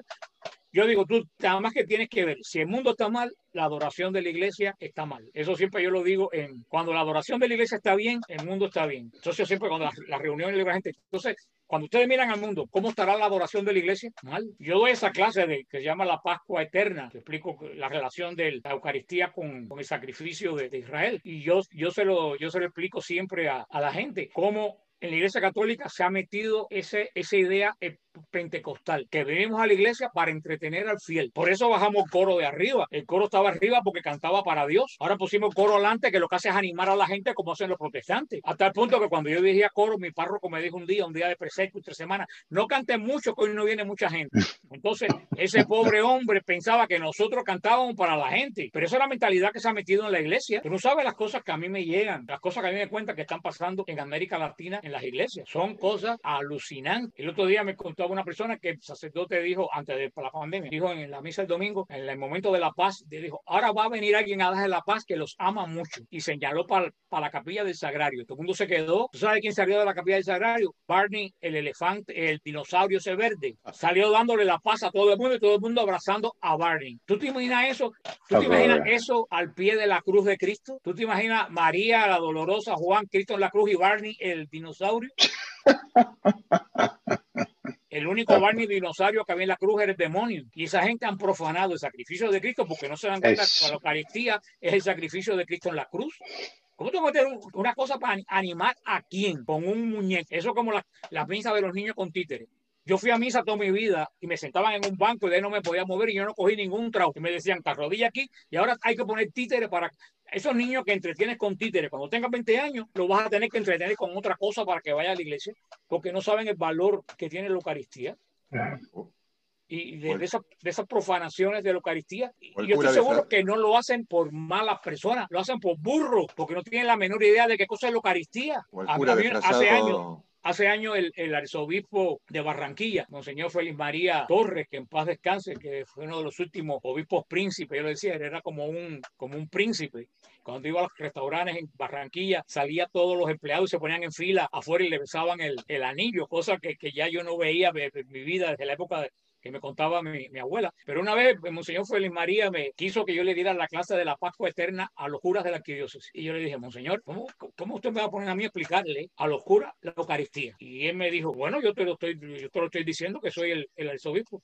Y dije, voy a ir porque usted me lo, me lo pide, pero yo fui muriéndome del... Hermano, y me di cuenta que, que le hacía falta saber, entender, porque no tenía la menor idea de la relación. Y si se lo dijeron, se lo olvidó. Seguían haciendo las cosas mecánicamente como una profesión. Se habían olvidado que, que, que, lo que ellos tienen en la mano es el sacrificio de la, de la cruz de Cristo, lo único que ata el cielo con la tierra. Y de verdad que después salí y dije, bueno, buena idea de este, de este arzobispo. Si la burra de Balán habló, porque yo no voy a, a profetizar? Pero, pero, me di cuenta que lo que yo le estaba diciendo, para muchos, ni idea tenían de lo que yo le estaba relacionando del antiguo pacto con el nuevo y el sacrificio antiguo con el sacrificio. Y sobre todo el capítulo 9 de Hebreo, que casi nadie lo relaciona. Y ese el corazón de la misa es el capítulo 9 de Hebreo. Y por eso ahora dicen que Hebreo no es de San Pablo. Claro, como el capítulo de la Eucaristía nuevo es tan importante, ahora dicen que Hebreo no le escribió San Pablo, que no se sabe quién la escribió. Sí, el autor anónimo. Exactamente. te saco un poquito, te saco un poquito, te vuelvo, vuelvo para atrás con alguna pregunta. Eh, ¿Cómo a nuestros oyentes, cómo le podemos, qué consejo le podemos dar cuando se interesan en la lectura bíblica y, cómo se pueden, digamos, eh, sustentar o basar en conjunto con este documento que es la Dei Verbum, ¿no? ¿Cómo, cómo, cómo, cómo pueden ir este, o cómo podemos ir adquiriendo estos conocimientos o interpretando la Biblia a la luz de este documento de la Iglesia? Yo te, te a ser sincero, yo la de Babel y todo eso le tengo un gran respeto y he, dado mucha enseñanza, pero la de Babel hay que aterrizarla, porque si tú no la aterrizas, nadie sabe qué cosa es lo que, lo que dice, ¿no? Yo creo que lo, tú le hablas a cualquiera, pues a de Babel, es como si le estuviera hablando de la guía telefónica. O sea, te, tenemos que, que a la gente a la gente lo que hay yo el consejo que le doy es el consejo que yo soy de consejo sencillo. Yo no soy de nada complicado. Father Crochet, no sé si ustedes saben quién era Father Crochet, nunca vieron hablar de él, un monje, ahí se ve EWTN, ¿no? Oh. Bueno, eh, Father Crochet es un sacerdote que fundó un, una, una congregación que tiene cientos de jóvenes que se llama Franciscano de la Renovación, y una orden que ha crecido enormemente en, en Estados Unidos. Ya Father Crochet murió hace, hace poco y Father Crochet decía, cuando tú vayas a una parroquia o vayas a un grupo que te empiecen a decir que Cristo no hizo esto, que aquello no pasó, coge la Biblia y coge lo que tengas más cercano, una bicicleta, el carro, el ómnibus y vete de ahí y más nunca regreses y búscate otra parroquia, porque ahí está el demonio. Yo le digo a la gente, cuando tú veas que te empiezan a enseñar algo que te suene extraño, porque uno tiene ese discernimiento, te empiezan a negar todo lo que hemos visto que está en el Evangelio, vete de ahí, vete de ahí, que eso no sirve para nada. Vete. Y decía Gosher, escríbele al párroco a la persona y dile que por lo que te vas. Y después, vete y no vengas más. Porque yo entiendo lo que tú dices de la Day y todo eso, pero eso es para para gente de arriba que ya la sabe, a la gente de abajo tenemos que ver cómo le, le llegamos eso, hay que darle cosas sencillas. Yo, y créeme que la gente tiene olfato, mucha gente no tiene ninguna idea de la Biblia, pero me llaman y dicen, Fran, en mi grupo estaban diciendo algo extraño, estaban diciendo esto. Yo digo, vete. No tengo a dónde ir, métete en el internet y mira mis clases. Es mejor ver por el internet que está yendo una clase de Biblia que no sirve yo creo que eh, eh, lo principal que tenemos hoy en día es que decirle a la gente que tiene que ver la escritura dentro del contexto que se escribió, que se escribió para nuestra edificación. Y que no hay absolutamente nada que quitar, porque de la, palabra de Dios no hay nada que quitar ni, hay nada que, que, explicar. Lo que, la palabra de Dios solamente hay que, predicarla. Es lo único que tenemos que, que hacer. Todo el problema viene cuando nos ponemos todo el problema viene cuando alguien quiere meterse en el misterio de Dios y explicar algo que no está revelado. Ahí cuando vienen los problemas. Cristo caminó sobre el agua. Bueno, cuando tú quieres saber por qué caminó sobre el agua, ahí es cuando vienen los, los problemas. A ti que te importa cómo caminó sobre el agua. Lo que tú tienes que entender es que caminó sobre el agua y que tiene poder sobre, sobre las fuerzas de la naturaleza. Aquí, te, aquí a ti que te importa cómo lo hizo. Cuando la gente se mete a buscar cosas en la escritura que no le corresponden porque no están reveladas, ahí es cuando vienen las herejías. Las grandes herejías han surgido por, por querer entender a, a Dios y Dios es cierto misterio. Tratar de buscar una explicación científica a lo que fue el amor de Dios, y eso no tiene. Exactamente, eh, son dos cosas totalmente una detrás de una que no tiene que ver con la ciencia, lo dice, lo dice Juan Pablo II en el, ¿cómo se llama? Esplendor Veritatis, ¿no? El esplendor de la verdad, la encíclica. Dice, la ciencia y la fe miran el mismo punto, pero de dos objetivos totalmente distintos. No quiere decir que una sea buena y la otra mala, quiere decir que estamos viendo lo mismo desde dos puntos, uno desde abajo y otro desde desde, arriba. Ahora, tú no entiendes lo de abajo si no lo miras desde arriba. Tú entendiendo lo de abajo no vas a entender lo de arriba, pero tú para entender lo de abajo tienes que mirarlo con los ojos de, de Dios. Si tú no miras el mundo con los ojos de Dios, tú no entiendes absolutamente nada. Pero para mirar el mundo con los ojos de Dios, tú, tú tienes que subir a donde está Dios. Entonces, de arriba, mirar. Eso me trae una, una que he escuchado algunas veces esto de hay un, como una especie de nuevos movimientos de la espiritualidad desde abajo. Digamos, eso, es todo un movimiento. yo, le tengo, yo le tengo pánico a todas esas cosas nuevas, te lo digo. Todas esas palabras raras, yo le tengo más terror que al diablo.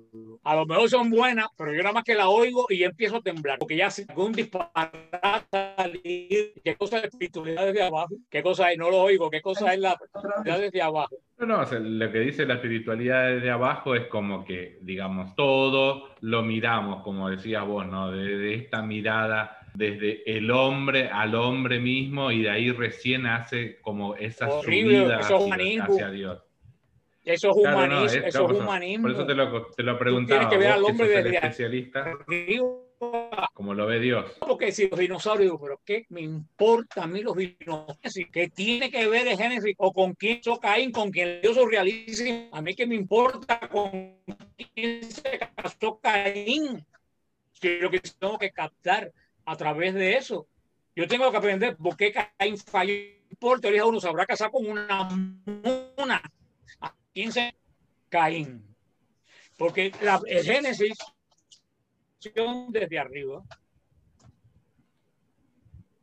Todos científicos que han hablado de, todas las teorías se ha podido comprobar, todos miran la creación desde arriba. Toda la gente que ven la creación desde el punto de vista científico no te puede explicar por qué, era bueno, la porquería que nosotros vemos. Cuando único tú lo entiendes, cuando tú miras la creación de los odios.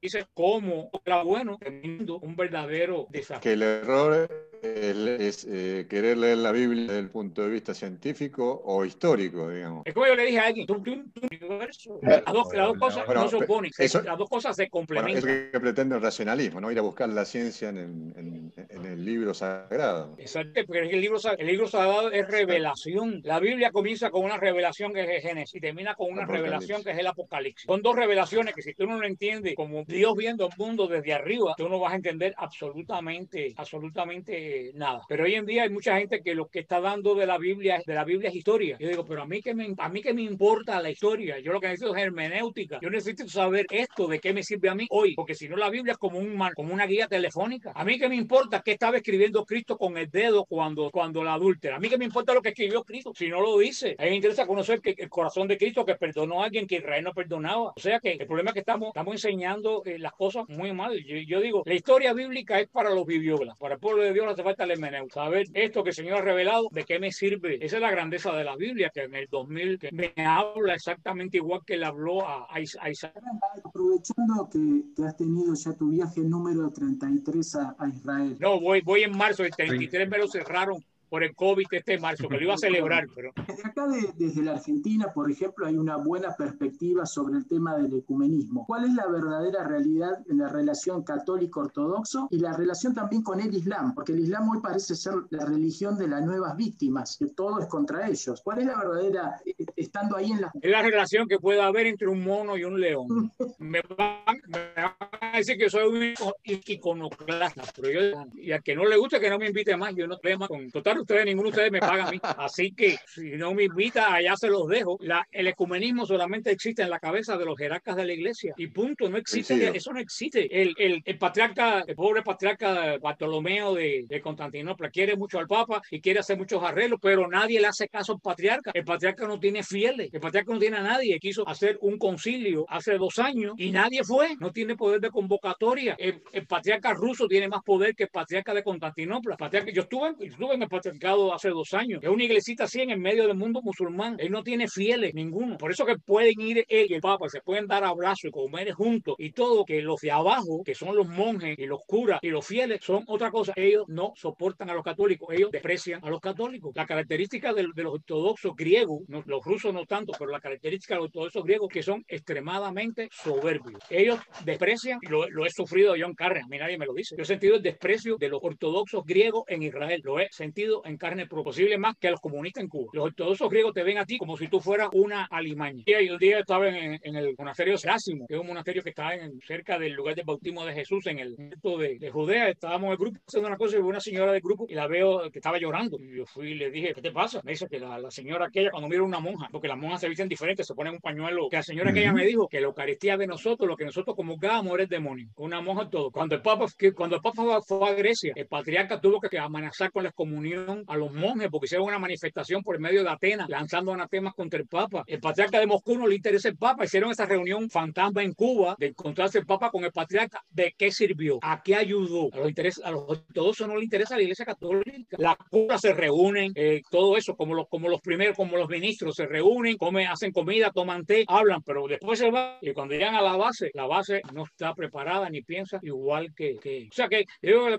el comunismo se da a altos niveles. Yo lo que aprendido del comunismo es que el ecumenismo es ven aquí, a ver de qué forma te saco y te traigo para acá y te, robo de la iglesia. Eso es lo que es el, el, ecumenismo. Por lo que te puedes dar cuenta, yo no soy para nada ecuménico. yo creo que los, yo creo, yo creo que los ortodoxos son mis hermanos, son católicos como yo, tienen la misma tradición apostólica, pero ellos allá y yo, yo aquí. Yo no tengo que ir, ellos tienen que venir porque los que se fueron fueron ellos. Yo opino exactamente. Ahí me dicen, ahí me dicen, no, porque ustedes, ustedes se fueron. Digo, ven acá, ¿y quién tiene a Lo tienen ustedes. A Pedro lo tenemos nosotros en el Vaticano, porque el San Andrés fundó a los ortodoxos como yo soy pariente de Hirohito, el emperador de Japón. San Andrés no tiene que ver nada con los ortodoxos. San Andrés nunca estuvo en Bizancio. San Andrés murió en Patras, en Grecia, en Patras. Si hubiera una sede de San Andrés sería la de Patras. La de Bizancio surgió mucho después de la siglo después de la muerte de San Andrés. Eso fue un invento para poder buscarse una sucesión que la no tienen. Ellos la única sucesión que tienen es la de nosotros, de Pedro. O sea que yo no tengo que ir, ellos tienen que venir. Si no quieren venir, se lo pierdan. Una ¿Eh? solamente va a depender del Espíritu Santo cuando Él quiera. Exactamente, cuando sea el momento propicio, pero no, no vendernos una cosa que no existe, que lo digo yo, no existe. Sí, coincido totalmente, Frank. ¿Eh? ¿La, relación con el Islam es, es, exactamente la misma con los ortodoxos o es un poco mejor? No, con los ortodoxos somos hermanos, por lo menos creemos en lo mismo. Eh, eh, el Islam tiene en su sangre, tiene porque tú ves todos estos payasos se la pasan hablando más de la Inquisición hace 500 años y el Islam está haciendo hoy más horrores que la Inquisición y no la hablan. O sea, ¿qué relación tú puedes? Mira, nosotros no tenemos absolutamente nada que ver espiritualmente con el Islam. Eso que ellos descienden de Ismael, igual desciendo yo de la reina Cristina de Suecia, primero que ellos de Ismael. Vaya, Ismael es una raza semita igual, igual que Isaac. Son semitas los dos, lo único que uno cogió por un camino y otro por otro. Ellos no descienden para nada. El Dios de ellos no es el Dios de Abraham. El Dios de ellos no habla como el Dios de Abraham. El Dios de ellos no se manifiesta como Abraham. El Dios de ellos no es el Dios de Abraham. El único Dios que tenemos en común somos los judíos y nosotros. El Islam es una, es una religión inventada en la cabeza de un camellar, un camellero. Y ahorita vienen y me vuelan de un bombazo aquí el asunto. Porque fíjate, si un, si, si es un disparate que tiene Alejandro Magno es un profeta en el Islam. ¿Tú sabías eso? Alejandro Magno es un profeta, Iskanderun es, es, es, un profeta del, del Islam. O sea, eh, Mahoma cogió cristianismo, eh, gnosticismo, judaísmo, paganismo y lo sacudió y sacó el, el Islam. ¿Por qué? Porque ellos le dan la vuelta a la cava, porque ellos le dan la vuelta a la cava, porque los cristianos le daban la vuelta al santo sepulcro y de ahí él lo, él, él, lo, él lo aprendió. ¿Por qué ayunan en el Ramadán? Porque los cristianos ayunaban en, en la cuaresma. De hecho, de hecho, Frank, algo pasó con el arcángel Gabriel, porque a María le dijo una cosa y a Mahoma le dijo todo lo contrario. Todo lo sea, contrario, era exactamente. Lo era otra cosa. Bueno, no me metas más en lío, pero la conclusión es que ellos son otra religión, monoteísta, son monoteístas, son monoteístas, creen en un Dios misericordioso que tiene misericordia solamente para con ellos, no para el resto de las personas. Porque yo digo, si ese, si tuvieran un corazón de misericordia, cuando tú has oído a un musulmán criticar los horrores que han hecho los cristianos de Siria? ¿Cuándo tú lo has oído? ¿Cuándo tú has oído un musulmán criticar lo que hicieron a las Torres Gemelas? Eso te dice mucho.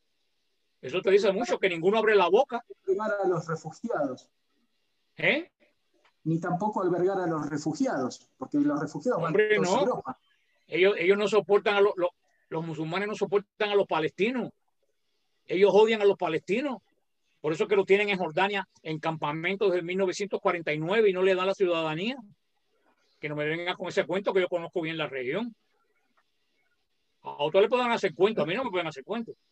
En Arabia Saudita, en Arabia Saudita tienen miles de miles de tiendas con aire acondicionado preparado para las peregrinaciones que ellos hacen una vez al año. No acogieron ni un solo refugiado. Dubái, que es multimillonario, no acogió un solo refugiado. Los mandaron para Europa porque lo que quieren es desestabilizar el cristianismo en Europa. Eso lo dijo Benedicto XVI, por eso le cogieron el odio que le cogieron a Benedicto. Benedicto dijo, esto es la invasión silenciosa. Nos están, nos están invadiendo sin matar, sin contar cabezas. Cuando nos demos cuenta, como en Francia, ahora se dieron cuenta cuando tienen más musulmanes que católicos practicantes. Se dieron cuenta ahora que tienen un problema. Ah, y en Bélgica, en Bélgica ni Andes. Pero si el, incluso el muchacho es el que mató a cuchilladas hace poco, creo que fue en Inglaterra, había hizo 20 días a Europa. Mira, el, año, el, año, el año pasado voy hago también peregrinaciones. Una vez al año, una, una vez al año yo voy a Israel y después hago alguna peregrinación. Hicimos un viaje precioso a las iglesias del Apocalipsis en, en Turquía y estudiamos el Apocalipsis en las iglesias, algo que lo quiero volver a hacer espectacular. Pero el año pasado fuimos que nunca habíamos ido a los santuarios de la, de la Europa del, del Este, ¿no? Yo quisiera que tuviera qué diferencia. Viena es un asco. Viena de refugiados. Ahora tú vas a Praga y a, y a Polonia, que no entran refugiados, y el país es una maravilla. No. Porque el problema que es, todo esto, todo esto ha sido creado, esto no ha sido una inmigración normal, esto ha sido creado para desestabilizar. En, en estos momentos, en las últimas, que habrá sido tres, cuatro semanas, están llegando de asientos de pateras, pateras le llaman aquí Sí, los yo barcos estos. Yo estoy, ¿no? estoy al tanto de eso. Eh, pero cientos. Y además de que, por lo que estuve escuchando, hay un negocio económico de Soros detrás de eso. hay, hay, todo un, un, interés en desestabilizar lo que es el catolicismo, las creencias cristianas en Europa. Y el socialismo está detrás de eso. Por supuesto no le importa para nada. Es decir, lo que no se da cuenta quizás el socialismo, que después se le va a dar vuelta, porque los musulmanes le va a importar un comino al socialismo. O los musulmanes han dado cuenta que cuando terminen de utilizar le van a caer arriba a ellos también. Puede ser en ambas, en ambas, en ambas partes. El problema es que estos refugiados, cuando yo vine a este país, ¿qué fue lo primero que yo hice? Ver cómo funcionaba el país, integrarme al, al país. Yo no traje mis, mis, malas ideas de Cuba porque iba a traer para acá lo mismo que yo no quería allá. O sea, yo vi cómo funciona la gente. La iglesia, me costó trabajo adaptarme a la iglesia, pero yo no podía, yo no podía pensar que esta iglesia iba a funcionar como la de Cuba. O sea, yo no vine a traer mi idea, yo vine a adaptarme al país. Pero esta gente viene y quieren imponer su idea. Y el mismo churre que dejaron atrás vienen y lo implantan en, en el lugar. Porque mire esos barrios como están. Vienen así. Les cuento una anécdota, porque me pasó hace una hora y media atrás. Más estaba mirando el noticiero con mi señora, porque acá hubo una explosión muy grande en un edificio que era una fábrica. Era, y ahora hace 10 años que estaba ocupada por y toda gente ilegal, ¿no? Está todo ocupada. Una explosión, un incendio, han muerto dos, no sé cuántos heridos, y, y todos ocupas. Es decir, bueno, entrevistan a uno, un morocho, un muchacho de África, ¿y qué es lo que dice? Es que no se puede vivir así, sin agua y sin luz. Y yo decía, ¿pero cómo?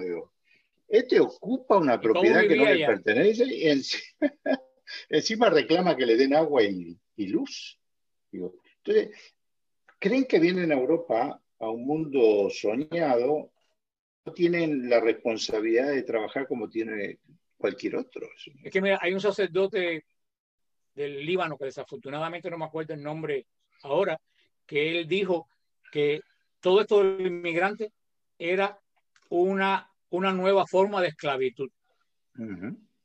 Que lo están trayendo para trabajar de esclavo en estos países a un salario menor y en condiciones infra, infrahumanas. Él decía que si de verdad fuéramos caritativos, nosotros cogiéramos a esa gente en esos países y ayudáramos a esa gente en esos países a poder florecer en su cultura, en su país.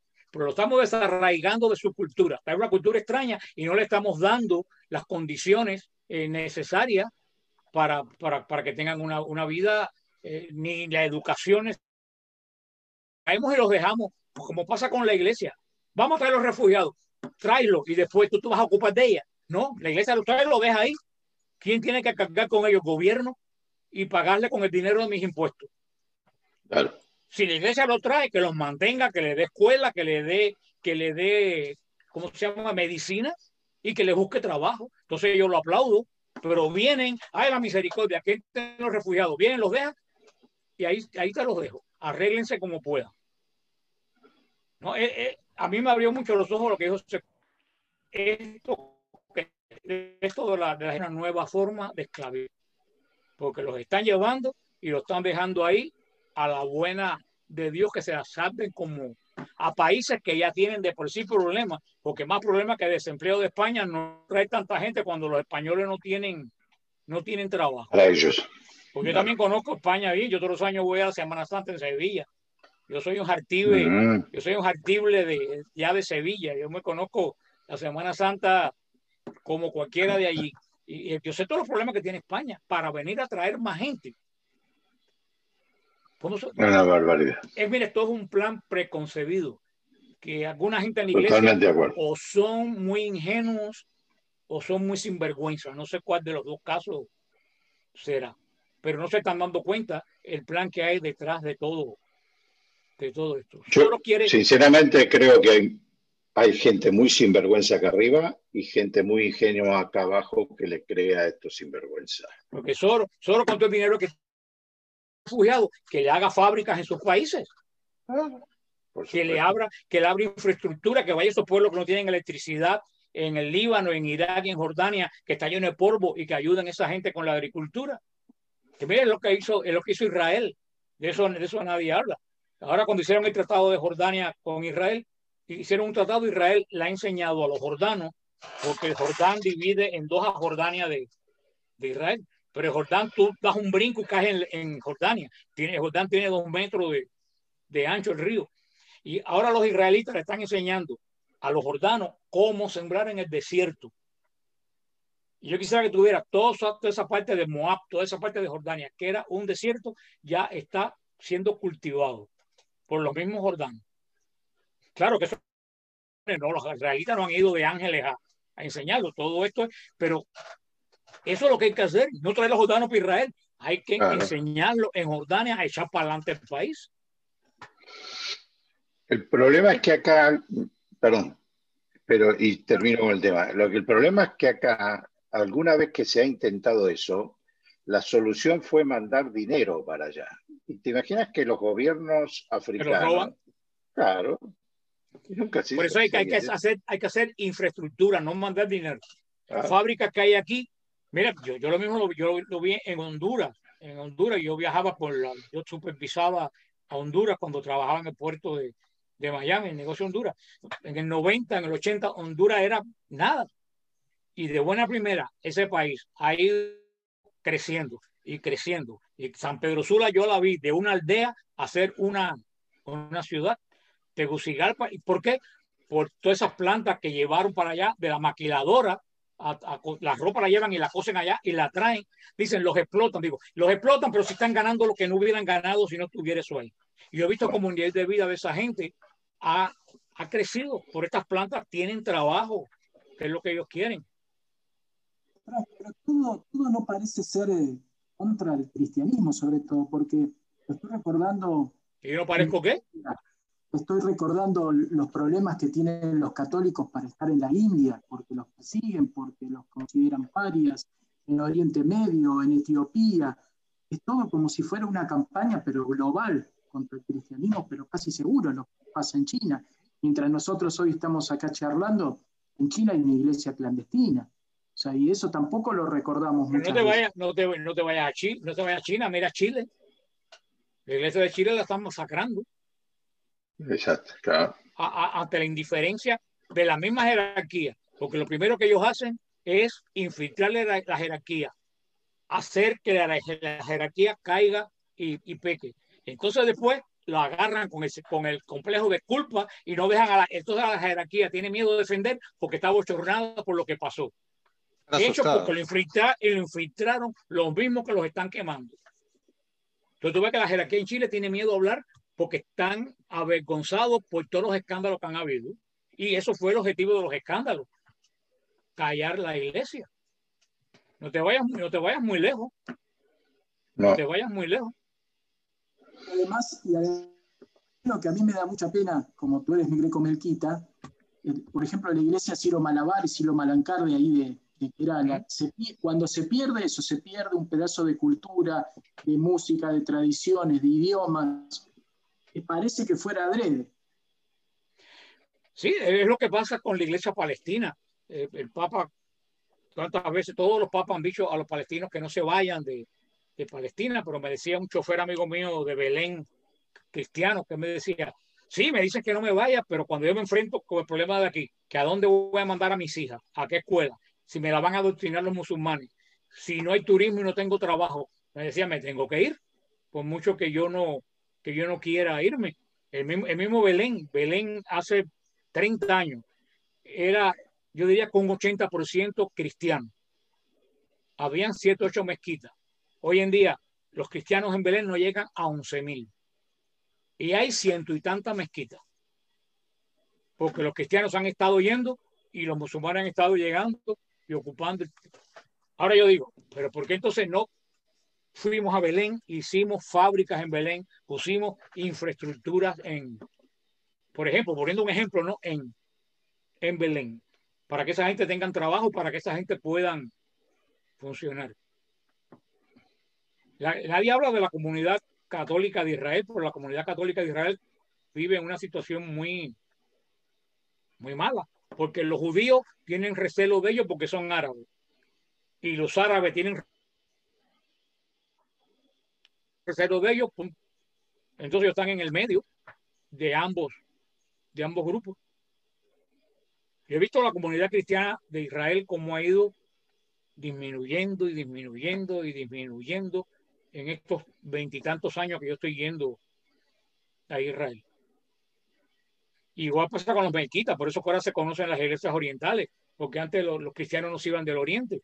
Ahora la mitad de la iglesia melquita es más melquita fuera de Siria que, que en Siria. hay una migración muy grande de los orientales a Occidente. No les queda otra. El único país que resistió hasta ahora es Etiopía, pero hasta Egipto. Egipto los, los cristianos son de segunda clase, pagan más impuestos. Etiopía es el único lugar fuerte que pero a mí me encantan los cristianos, a mí me encantan los cristianos egipcios. Los cristianos egipcios dan palo, ellos no se quedan y ponen la otra cara. Los, los, los coptos dan palo y dan palo bien dado. Y eso sí se saben defender ellos mismos. No te, no te lances con los coptos que saben repartir galletas y palo. Ellos llevan una pila de años defendiéndose.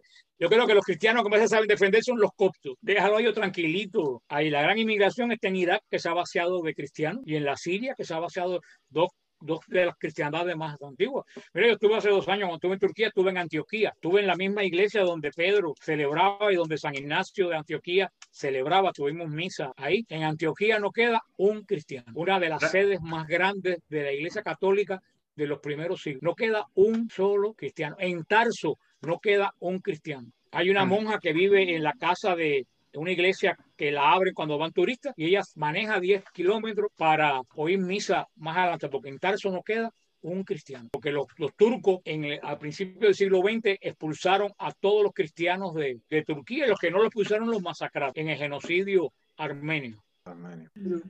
Frank, discúlpame que me, para ser respetuoso por el compromiso que te había hecho con vos también de que teníamos como dos horitas, pero la charla se está poniendo ya estamos llegando A las dos horas. Sí, ya estamos llegando a las dos horas y la verdad que nos encantaría volver a tener una nueva charla con vos porque nos sentimos nosotros particularmente muy a gusto y creo la, se volvió esto que nos gusta a nosotros, que sea una reunión de amigos. Y... Prepárate, ahora para, prepárate ahora para lo que te van a decir. Prepárate cuando te lleguen los, los emails. Sí, yo este los iba a despedir justamente porque acá ya es casi la una. Así que sí, mañana hay que trabajar. Bueno, un pues, abrazo. Pues, de verdad, ha sido muy. Yo pensé que yo estaba preparado porque pensé que íbamos a hablar de la continuidad de la iglesia con Israel, pero no fue, fue otra, fue otra cosa. Yo, yo me traía preparado un tema y todo. Pero bueno, me gusta así esto de. ¿Eh? Lo, deja, lo dejamos para una segunda. Más adelante, más adelante. Más adelante. Bueno, que Dios me los bendiga a todos y que tengan, una, que tengan, una, santa, Navidad. Gracias, igualmente. Muchas gracias. Te habrás dado cuenta que nuestro programa se llama Sin Guión y exactamente fue así, digamos. Teníamos una idea de, ir por un lado y, terminamos a cualquier otro. Y más desenfadado que yo no te lo vas a encontrar porque yo digo las cosas como son. Por eso que le caigo mal a la gente, pero tú sabes qué, me importa un rábano. Gracias. gracias. Ah, antes de, antes de despedirnos, Frank, recordarnos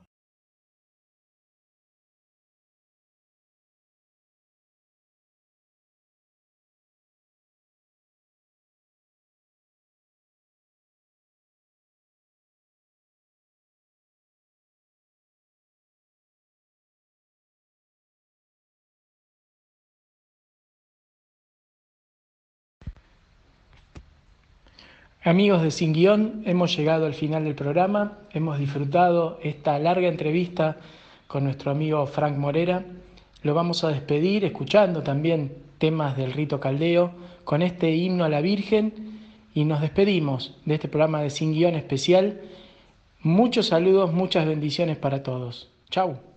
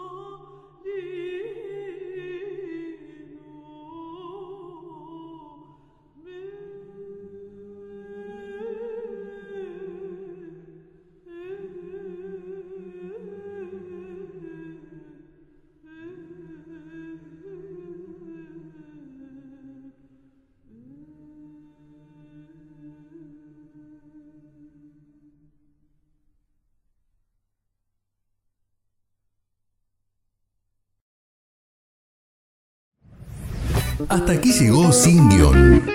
Jorge, Oscar, Emiliano, Luis y Néstor se despiden hasta el próximo sábado. Hasta entonces.